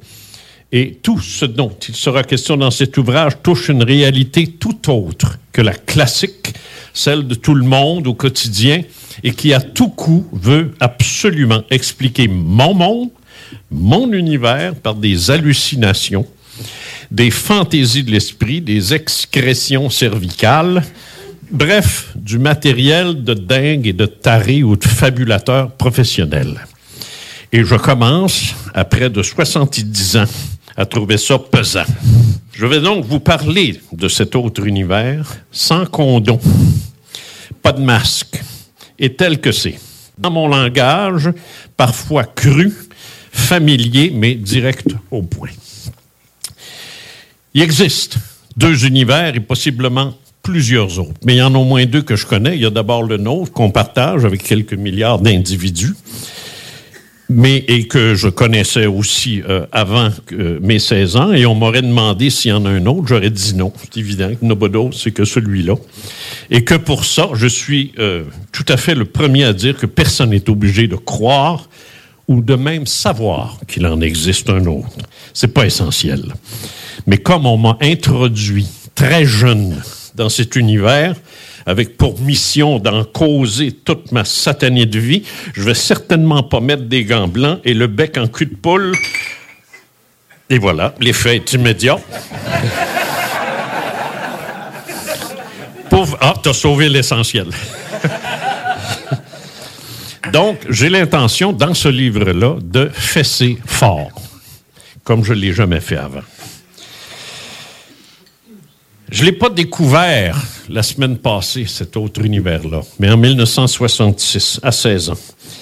Et cette expérience in terra et cognita complètement bouleversé toute mon existence de pied en cap et encore à ce jour, on m'a remolécularisé. Il s'en est suivi une conséquence majeure, assortie d'une garantie de cinq décennies, mais qui continue. Cette nuit-là, j'ai vécu un événement d'ordre paranormal spectaculaire, dont l'effet magistral va s'étaler sur 53 ans. Puis j'ai vécu trois autres expériences tout aussi intenses dans une fourchette de trois environ. Je n'ai jamais rencontré encore quelqu'un qui partage avec moi cette série inédite. Il n'y a rien à faire, rien à dire, rien à tenter. Ces événements se sont bel et bien produits dans ma réalité, dans ma vie, alors que j'étais en pleine possession de tous mes moyens physiques et mentaux, sains d'esprit, éveillé, euh, conscient, alerte, c'est à prendre ou à laisser. Et forcément, la nature humaine étant ce qu'elle est, plusieurs vont piétiner mes allégations, ce qui est normal. D'ailleurs, moi-même, j'aurais pu vivre un incommensurable déni, mais il m'aurait torturé, puis anéanti. Alors j'ai accepté d'intégrer à plein volume toutes ces conséquences, et ce encore aujourd'hui. La meilleure décision de toute ma vie. Ce faisant, j'ai parcouru cet autre, cet autre univers, mais attention, il ne faut pas s'énerver. Je n'ai fait qu'effleurer sa magie. Et je prends ce mot-là, je le privilégie. J'ai été enrobé par son mystère, je me suis nourri de son énergie et je le fais encore. J'ai pas agi sottement, euh, ni impulsivement. J'ai tout fait pour comprendre, tout fait. J'ai analysé, contre-analysé pour m'expliquer, démystifier, ramener à la normalité mes propres expériences de sorte qu'elles réintègrent mon premier univers et perdent ce fini mystifiant, mais en vain. La poudre magique, ça part pas au lavage. Cet univers a trois caractéristiques il existe. Il est colossal. Il est fait de magie. J'ajoute qu'il existe sans doute depuis toujours, qu'il est colossal et sans doute infini, et qu'il est fait de magie, mais non de fantaisie. Arthur C. Clarke a dit un jour que toute science incomprise est aussitôt associée à de la magie. Alors, me répéter cent mille fois que c'est faux et impossible ne rendront jamais mes expériences fausses et impossibles. Sinon, dans la tête des obtus, et je peux rien faire pour la tête des obtus, et la mienne, la mienne va très bien, merci. J'ai compris très tôt que le reste de ma vie allait être consacré à dévoiler certains aspects de cet autre univers, et c'est ce que je fais depuis le 21 décembre 1966. Et c'est ce que je vais révéler dans cet ouvrage, plus et mieux que je ne l'ai jamais fait auparavant. Ça va sentir le tour de bras. Et au travers de toute cette innommable existence exotique, j'ai fait de la radio. Dans les plus grands réseaux privés du Québec, à titre d'animateur d'affaires publiques, de 69 à 2008. Et j'étais foutument mieux payé à le faire que pour ma mission extraterrestre. Le premier événement qui s'est révélé le plus important et le plus conséquent s'est produit à une époque au cours de laquelle mon futur n'avait aucun avenir parce que menant une existence sans promesse. Je me disais à 16 ans que si un jour j'allais faire quelque chose de ma vie, je serais probablement le seul à le savoir. Mes performances scolaires étaient si basses que les correcteurs d'examen se penchaient pour ramasser les notes. Ma mère me disait que si j'arrivais un jour à me trouver un emploi d'emballeur chez Dominion, ce serait une bonne nouvelle. Je haussais les épaules avec une moue d'ado signifiant puis après, ça peut être emballant. Plus pourri que ça, tu doubles. Je l'ai fait deux fois. Et mon secondaire 5 fut une offrande de type charité chrétienne du ministère de l'Éducation qui, à cette époque, faisait quand même passer les cancres. Car cancre, j'étais. Suite à l'anneau lumineux, qui, tel une auréole de saint, est venu se placer au-dessus de ma tête par une nuit de décembre 66, je suis devenu, à 17 ans, le second ufologue au Québec, deux ans après Henri Bordelot. J'ai atteint ce statut sans aucune formation ou connaissance au préalable, avec une facilité obscène et à la stupéfaction générale de tous mes proches qui ont rapidement renoncé à comprendre, craignant très sérieusement un profond déséquilibre mental. Un jour, j'ai sollicité une opinion de mon père sur un de mes livres. Celle-là, j'ai encore de la misère. Et je l'ai reçu en plein visage. Excusez-moi. Le seul moment du cinéma québécois qui m'a rappelé ce climat hostile et toxique entretenu par mes parents est lorsque Zachary est confronté par son père sur son homosexualité dans le film Crazy. J'ai pas aimé ce film-là. Trop près de mes émotions de l'époque. Le 26 décembre 66, je ne fais rien de ma peau. Aucune ambition. Je suis comme un champ de mine, tout désamorcé. Un quai, de gare, ou plus, pardon, où plus aucun train n'est attendu. Je suis timide, malingre, solitaire et brutalement. Deux semaines plus tard, à partir du 4 janvier 67, J'organise des conférences avec des spécialistes. On parle de moi à la radio, à la télévision, dans les journaux. Les profs de l'Université Laval m'invitent en conférence. Et 1967 devient l'année charnière qui va extraterrestrialiser toute ma vie et me retourner comme un gant. Et fait à noter, personne des derniers mois, comme on dit quand un jeune performe hors norme, dans un domaine, aucun parent, aucun adulte. J'étais le seul maître à bord. Il y en a eu du monde, mais pas derrière moi, avec moi. Puis une tonne contre moi. Il est vrai de dire que j'ai été magistralement soutenu par de puissants mentors, mais comme ils ne viennent pas d'ici, ça pose problème à ce point du livre de vous les présenter. Quand le livre sera écrit, vous le saurez. Mais je pense que vous avez une bonne idée de qui je parle. Dans les jours qui suivent le 4 janvier, j'ai mis sur pied la SRPM. Yann, qui a fait un excellent travail, soit dit en passant, en a parlé abondamment.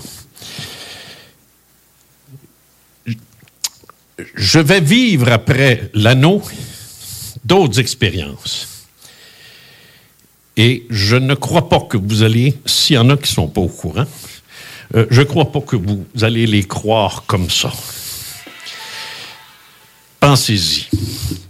Me faire injecter des connaissances hallucinantes à la tonne sur un sujet dont j'ignore tout de A à Z par l'intermédiaire d'un anneau lumineux posé sur ma tête et duquel vont s'extraire des languettes qui vont s'attacher sur le pourtour de mon crâne et faire de moi un expert en moins de deux semaines, puis contacter deux fois par signaux lumineux des extraterrestres, parce que c'est de ça qui est question, leur formuler une requête très précise à chaque fois, obtenir une réponse physique et mesurable à chaque fois, dont une immédiate et avec témoin. Je vais vous demander de croire ça. Moi, je ne le croirais pas. Je serais assis là, là, m'en irais. Il est fou. Voyons donc. Comment un gars peut dire qu'il a demandé quelque chose à des extraterrestres qui ne vouaient même pas, puis il répond deux fois. Moi, je ne le croirais pas. On s'en va dessus?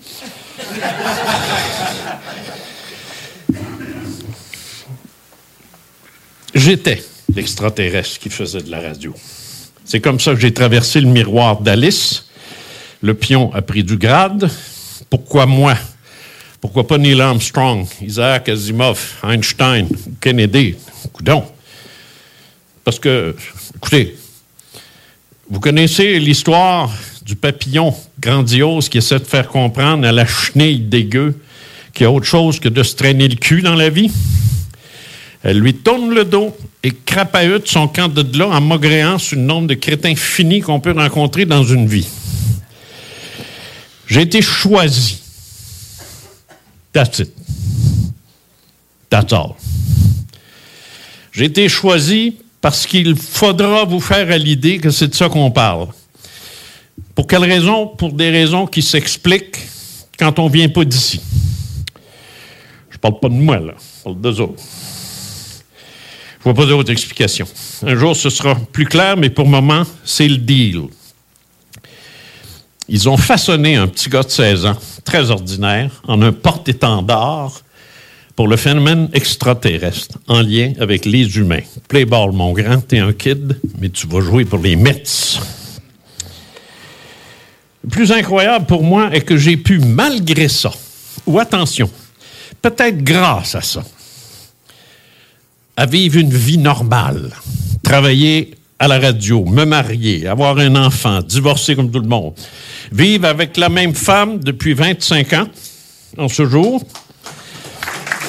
Oui.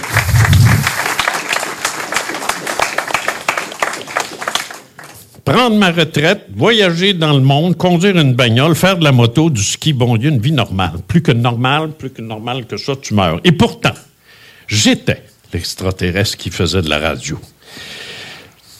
Tout ce que j'ai écrit dans ma vie, à part ma liste d'épicerie, des cartes postales niaiseuses et des tendres à mes blondes quand est un composite de mon essence et de la leur. Est-ce que ça veut dire que tout ce que j'écris est la vérité absolue?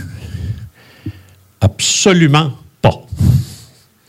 Comment est-ce que je pourrais avoir l'audace de vouloir bannir toutes les religions et en créer une moi-même?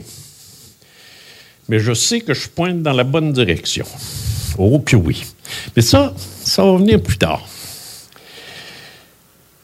J'ai donc été pendant 50 ans nouvelliste, reporter, animateur d'affaires publiques dans 10 stations de radio au Québec, dans les trois grands marchés de Montréal, Québec et Ottawa-Gatineau. Et malgré ça, j'avais vécu des expériences qui auraient dû faire de moi un fou idéal, un illuminé, un gourou, un prophète. Mais je ne l'ai pas fait. J'ai refusé ça. J'ai dit, pas de même que ça marche. C'est sûr que vous êtes appelé en m'écoutant à une très grande ouverture d'esprit. Parce qu'il faut comprendre que dans le terrier du lapin d'Alice, il n'y a plus rien qui est pareil. Les animaux, les cartes à jouer parlent. Vous en conviendrez, ça ne fait aucun sens. Moi, ce pas un problème. L'extraterrestre, ça s'apprend très vite. Très, très vite. Vous noterez aussi au passage que j'ai parfois un humour tordu. Ça s'explique par le fait que je prends ma vie très au sérieux, mais pas ma personne.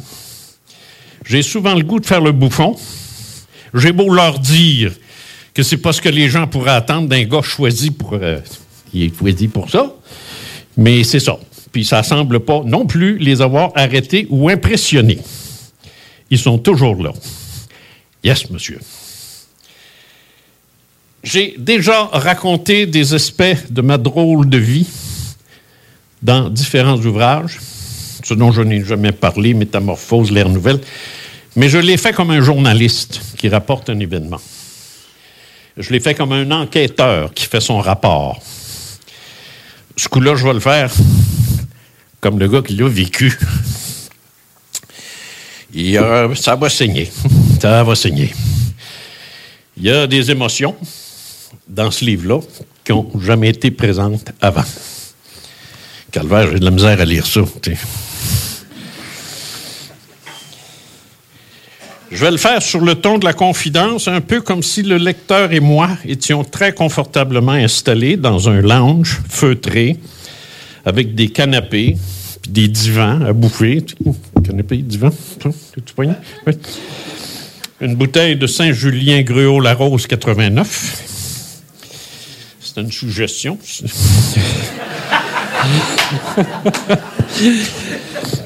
Je vais m'ouvrir comme jamais je ne l'ai fait dans aucun de mes livres. Non, mais pourquoi je me gênerais? J'ai un fan de la SAQ avec moi. Écoutez, je ne mettrai aucune censure, aucun filtre. Et puis pas d'eau dans mon rouge parce que j'ai le vin jaseur. Ça va me faire dire ce que autrement j'évite de livrer. En réalité, je vais vous raconter l'endroit et l'envers d'un décor spaced out dans lequel j'ai évolué alors que très jeune, il est évident que j'allais être un drôle de phénomène. Ce que j'ai vécu sont des événements impossibles. J'écoutais tout à l'heure M. Mata, c'est ça?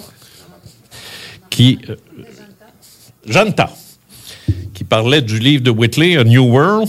Ça m'a frappé, parce que les premières phrases, je l'ai pas lu ce livre-là, les premières phrases de Whitley, c'est les miennes. Je veux dire, on dit exactement la même chose.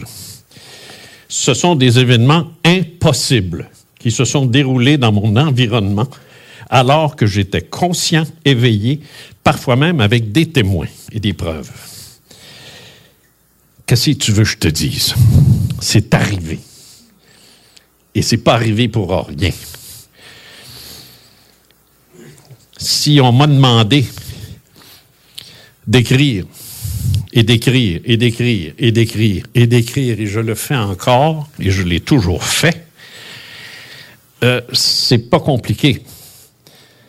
Richard Glenn, dans l'entrevue qu'on a fait dans lobby, me posait la question comment tu fais, qu'est-ce qui arrive? C'est pas compliqué. Je suis en train d'écouter euh, Journal d'un vampire sur Illico. J'aime bien ça. C'est pour 8 ans et moins, mais j'aime ça. Bon. Et je regarde ça, là. C'est ma série, ça. Puis je n'ai d'autres, là. Puis à un moment donné, tout arrête. Faut, faut- je, fais pause. Faut que je fasse pause. Je vais dans mon bureau. Et là, j'écris. Et j'écris, puis j'ai, j'ai pas de page blanche, puis je suis pas là. euh, comment je veux dire? Ça part, là, ça part. J'écris. Puis j'écris. 10, 15, 20 pages. Ça arrête net. Ça arrête là, là. Good. Je vais pouvoir retourner voir ma série. L'été 2009, infernal. J'avais pas écrit depuis dix ans. Yann, dans son show, le, le- le- faire sortir. Dix années où aucun écrit. Ça sent le tour de bras. Mais là, c'est vrai. non, mais j'ai fait ça de même, puis... Donc, je suis installé, je prends mon soleil, parce que j'adore ça. Faire bronzer, ça paraît pas là, mais là, il vaut pas de la marde, là. Il fait 22. Et, non, non, mais il faut se geler le cul pendant une heure pour avoir un hall. Ah, mon soleil, ça va bien, ça va bien. Un moment donné, les concepts se mettent à arriver, comme ça. Ça rentre par des, comme des blocs ou des barils de 45 gallons, là. C'est gros, là. Là, là, je peux- la seule façon de traiter ça, parce que c'est pas moi qui pense. Je pense pas, moi. Je suis en- en train de me faire bronzer. Aucune idée à quoi je pense. Je ne pense pas à ça. Et là, il faut que je parte. Sauf que ça a duré trois mois, 900 pages. 900. Que mon éditeur m'a dit Hey, la Bible, là, fais-moi trois livres avec ça. Fais des raccords qui ont de la luge, je te fais trois contrats, c'est réglé. Ça a donné certitude ou fiction. Euh, il est, euh, euh, voyons, le- l'enfance. là. Et si la terre n'était qu'un jardin d'enfance, et ce dont je n'ai jamais parlé. Tu as tout écrit, ça. 900 pages. J'ai fait des raccords, changé des histoires, mais ça reste que c'était tout fait, ça, en trois mois. Et c'est du stuff que je n'avais jamais écrit avant. Jamais. Je suis jamais allé aussi loin que ça. Et c'est toujours comme ça, encore aujourd'hui. Toujours comme ça. Là, ici, je ne peux pas écrire. Ben, ils me foutent la paix. J'ai pas eu d'urgence d'aller écrire, pas en tout. Il y, a une, une époque, ils étaient fatigants. Mais là, ça se passe bien. Je te dis pas en arrivant. Quand cette, euh, quand cette soirée-là a commencé, cette journée-là, finalement, et que j'ai eu euh, l'occasion de vous lire quelques extraits de ce que j'ai l'intention de, de publier l'an prochain, qui est ce, livre-là que j'intitule L'extraterrestre qui faisait de la radio. Je l'ai fait dans le but de... Et je vais le faire, ce livre-là. En fait, il est fait, là. Je le fais dans le but de poinçonner, dans le but d'attiser, de, de provoquer chez certains, euh, pas tous, mais chez certains d'entre ceux qui vont lire, euh, cette conviction de l'autre univers dont j'ai parlé tout à l'heure, qu'il y en a un. Un univers fait de magie, un univers... euh, euh, c'est sûr que, bon, là, je parle pas de, d'ovnis qui viendraient de, de, planètes, puis tout ça, c'est pas, pas de ça que je parle. Je parle d'un autre univers, un autre monde. Parce que lorsque j'ai euh, vécu l'anneau, je vous le dis, euh, si ma mère était rentrée, elle ne l'aurait pas vu. Ça s'est passé ailleurs. J'ai écrit un, ouvrage qui s'appelle Révélations spectaculaires sur les faits maudits. Suite à toutes ces investigations et ces enquêtes-là que j'ai, menées pendant euh, une cinquantaine d'années, j'en ai entendu maison, j'ai réalisé que beaucoup, beaucoup d'expériences se situent dans un espace-temps différent du nôtre. Vous connaissez Arthur Matthews? Quand j'ai rencontré Matthews et qu'il m'a raconté son histoire, j'ai dit, il y a quelque chose qui ne marche pas. J'ai dit non, ce qu'il dit là ne fait aucun sens. Ça ne marche pas. J'en étais convaincu et euh, mon collègue qui était avec moi, euh, René Pigeon, qui était un physicien, mais bon, et ainsi de suite, a dit la même chose. Mais j'ai dit, il ment pas. Il ment pas. Il raconte pas d'histoire. Puis il n'a pas rêvé. Mais c'est pas vrai, ce qu'il dit. C'est pas vrai. Alors ça, ça a été la première fois où j'ai été confronté à ce paradoxe-là, comme chercheur. Donc, j'ai jamais parlé de Matthews dans mes écrits. Parce qu'il y a quelque chose qui ne marchait pas. Lui, on le met de côté. Mais là, il s'est mis à en avoir d'autres, puis à en avoir d'autres, jusqu'à ce qu'à un moment donné, j'ai cette femme-là qui me raconte être descendue de sa voiture parce qu'elle voyait au-dessus d'une route très fréquentée, c'est dans le bout de Montréal, je me souviens plus, pour me dire n'importe quoi, là, je sais pas si c'est la 15 ou la, la, la 30, ou, peu importe. Il revenait d'une une soirée de ski avec son chum qui dormait. Puis elle a vu un, monstre de vaisseau au-dessus de l'autoroute. Puis son chum aussi. Mais il n'y a aucun auto qui arrêtait. Il n'y a personne qui bougeait. C'est- comme. Tout était beau. Il était là. Je le crois qu'elle l'a vu. Mais je crois qu'elle était la seule à le voir avec son chum. C'est ce que j'ai appelé des euh, rencontres spectrales. J'ai appelé ça comme ça. C'est un nom que j'ai décidé de donner à ça. Parce qu'à ce moment-là, c'est comme si la personne vivait ce que j'appelle une CMI, c'est-à-dire une, une capacité médiumnique spontanée. Induite, mais spontanée. C'est comme, c'est pour là, là, c'est juste là. C'est pas un médium, mais elle a cette capacité de le voir. Et ça, ça m'a. Là, là, j'ai dit, oh shit. Et là, j'en mis, là, j'ai réalisé que j'en avais plusieurs. Comme, là, je suis retourné à l'affaire Matthews. Et là, j'ai réalisé que ce qu'il a vécu, il l'a vécu. Puis c'est pas dans ses rêves, mais c'est comme mon anneau ou ma chinoise au bout du lit. Ça, c'est une histoire pour les 18 ans et plus. Mais ça a été une expérience sexuelle extrêmement intense et totalement impossible. Non, non, je, suis sérieux, là, elle était là, les seins en l'air, puis tout, je veux dire, t'étais patouing, puis- Et ça, ça, ça s'est passé, c'était mon premier orgasme. Mais c'est un dimanche matin, vers les 10 heures du matin, ma mère est dans la cuisine, à brasse, elle fait tout son temps. Elle, elle peut rentrer dans la chambre anytime. Ma voix chinoise a fait une attaque, c'est clair. Il y a quelque chose qui ne marche pas là. Comment est-ce que ça peut m'arriver, mais pas m'arriver? Mais j'ai euh, j'ai su le nom, ça s'appelle un orgasme. Il était quelqu'un, mais en plus c'était mon premier. Ben, tout seul. Tout seul, c'est dû arriver. Mais euh, avec quelqu'un, là, oui. La première fois, j'avais quoi, 16 ans, 17, pas plus. Puis dans ce temps-là, on était niaiseux, hein? Bon. Alors, c'était ma première relation sexuelle. Mais il n'y avait rien. J'avais pas. euh, le pyjama était sec. Il n'y avait rien, zéro. Pas, je ne sais Moi, je suis venu. Moi, je suis venu, mais je ne sais pas où ça c'est allé. Et je suis obligé de dire, je l'ai vécu. Mais si ma mère était rentrée, elle n'aurait rien vu.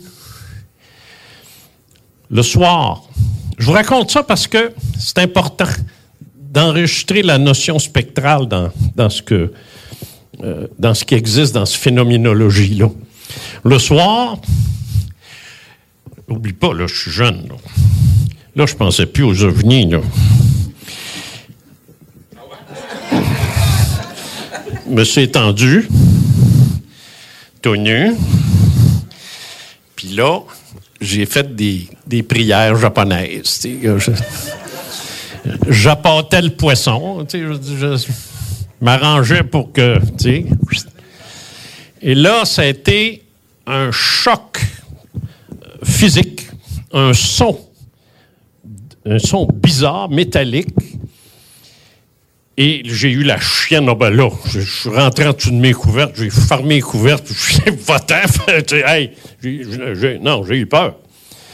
Mais j'ai pas compris ce qui venait de se passer. Sauf que je savais qu'elle viendrait pas. Ça, c'était clair. Puis qu'elle était fâchée. Elle n'a pas aimé ça. Mes appels au. euh. Le lendemain, chez nous, on faisait pas le, lit. On est deux gars, puis euh, ma mère a décidé, elle, que les gars, ils, ils touchaient pas à ça. En tout cas, anyway, on faisait pas notre lit. Puis moi, on avait eu, euh, plus jeune, c'était ces lits-là qu'on avait superposés. Alors, il n'y a pas de table de nuit chaque bord, c'est évident. Donc, c'est des tablettes qu'il y a en arrière. Puis c'était des tablettes en, acajou, là. Et puis, euh, moi, j'avais un matelas avec une planche, puis un sommier. Et là, ma mère, pendant que je suis dans la cuisine, ma mère me dit Viens ici, Jean Cazot. Oh, qu'est-ce qu'elle a, là? Je vais dans la chambre. et elle me pointe le lit comme ça. Et sur la surface ici du lit à gauche, il y a une scratch long, courbée et très profonde. Là, il faut savoir une chose de ma mère et de mon père.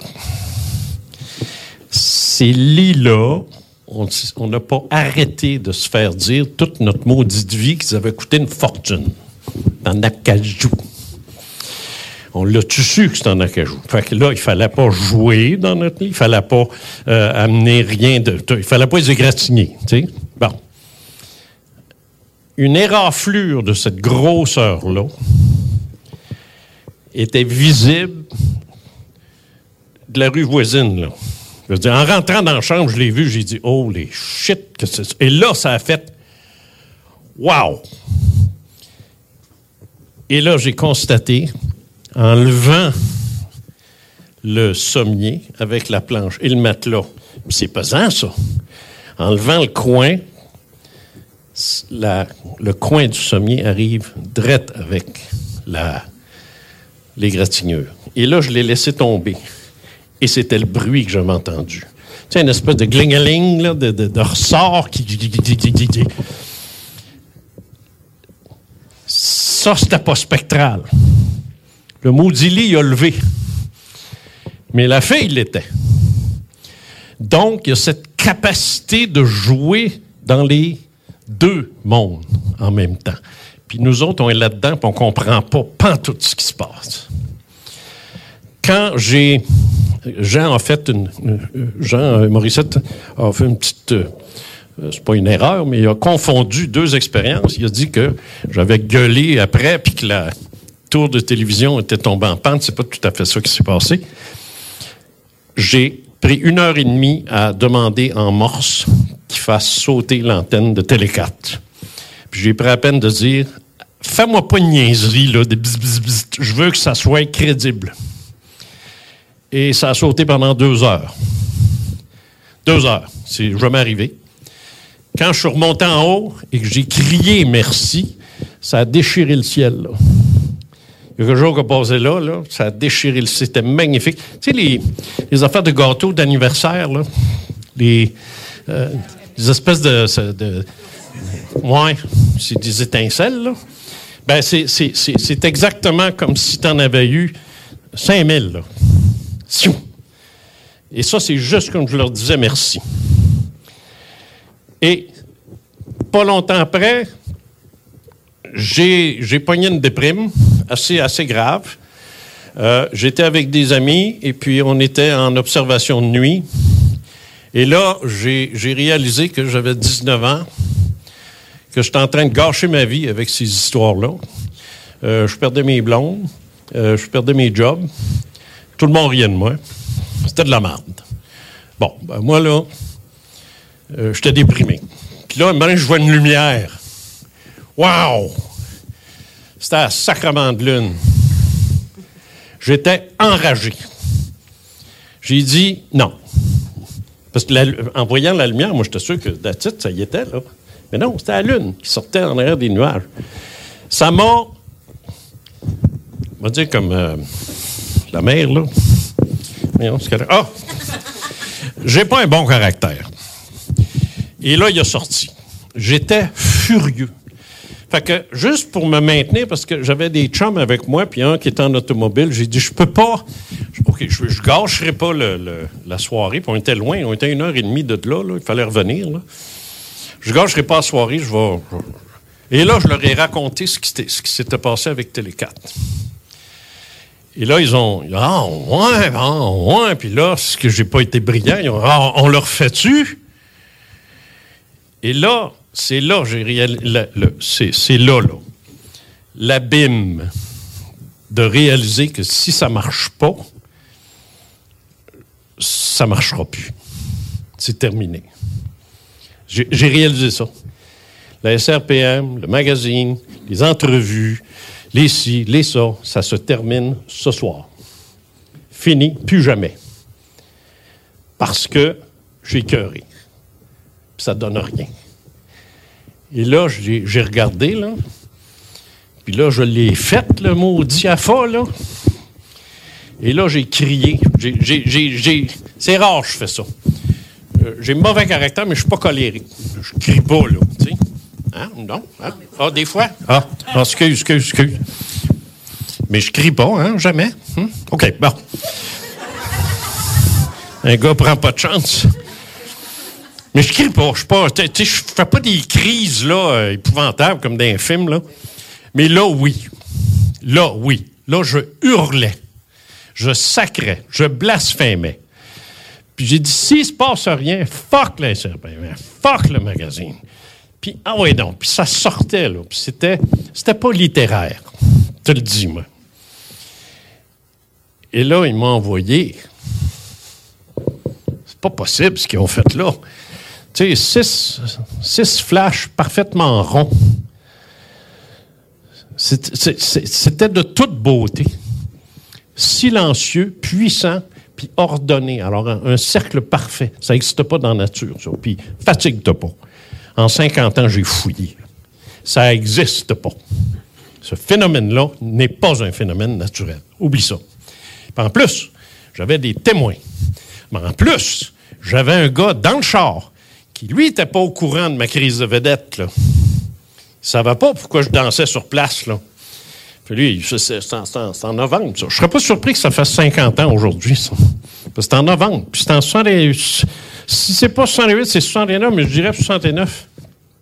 Et il est sorti de l'auto. Calisse, de quoi ça? Tu il hurlait. Fait que ça veut dire qu'il l'a vu. Sans que moi j'y en parle.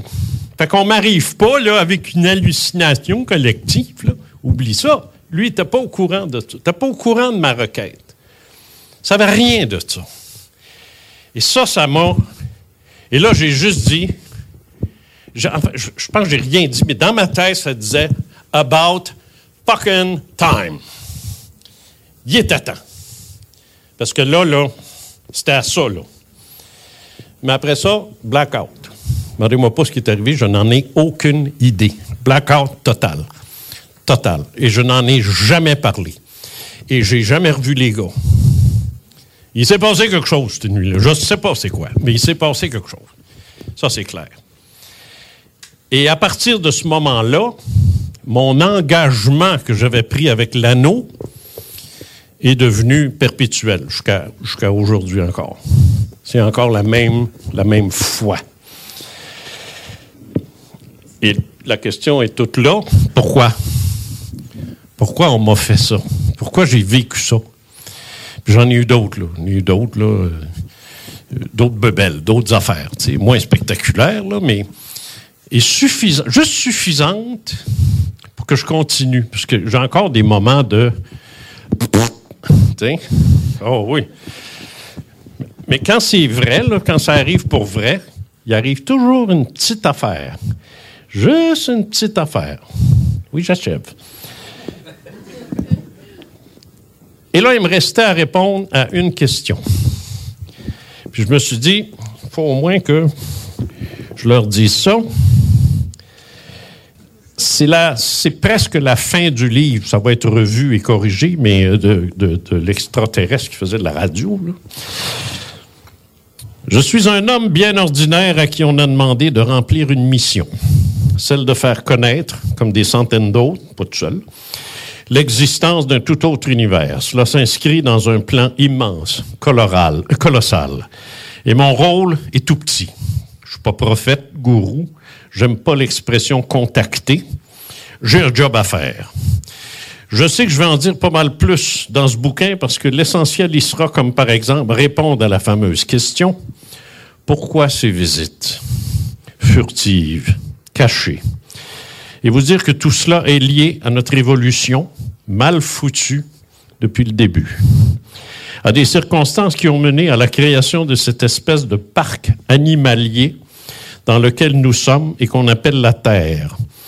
Et que, pas nous, pas encore, pas nous, peut-être nos enfants, mais je pense plus loin, nos petits-enfants verront la fin du programme parce qu'on a un foutu problème sur les bras, insoluble. Et pourtant, il faudra le résoudre. J'en ai été convaincu. Nous sommes 5 milliards de trop sur une planète qui ne peut en faire décemment vivre que pas même deux. Et bientôt, nous serons 6 milliards de trop. Et en 2100, nous serons 14 milliards de trop. Je ne m'attendais pas à ça comme réponse. Parce que jamais personne n'en parle, mais à laisser des milliards des nôtres se vautrer dans les déchets l'eau croupis pour se nourrir et s'abreuver est considéré par ces messieurs comme un crime extrêmement grave contre le principe même du mot humanité. Nous ne sommes pas même considérés globalement comme une civilisation. Alors, comme dirait ma garagiste, ça va mal en shop en esti.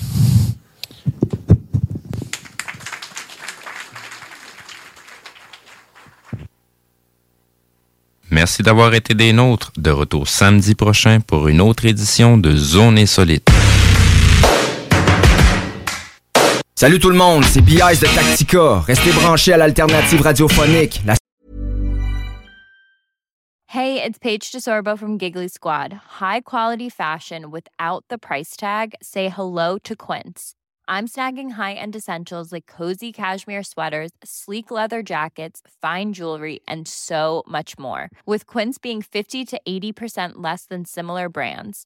And they partner with factories that prioritize safe, ethical, and responsible manufacturing. I love that. Luxury quality within reach. Go to quince.com slash style to get free shipping and 365 day returns on your next order. Quince.com slash style.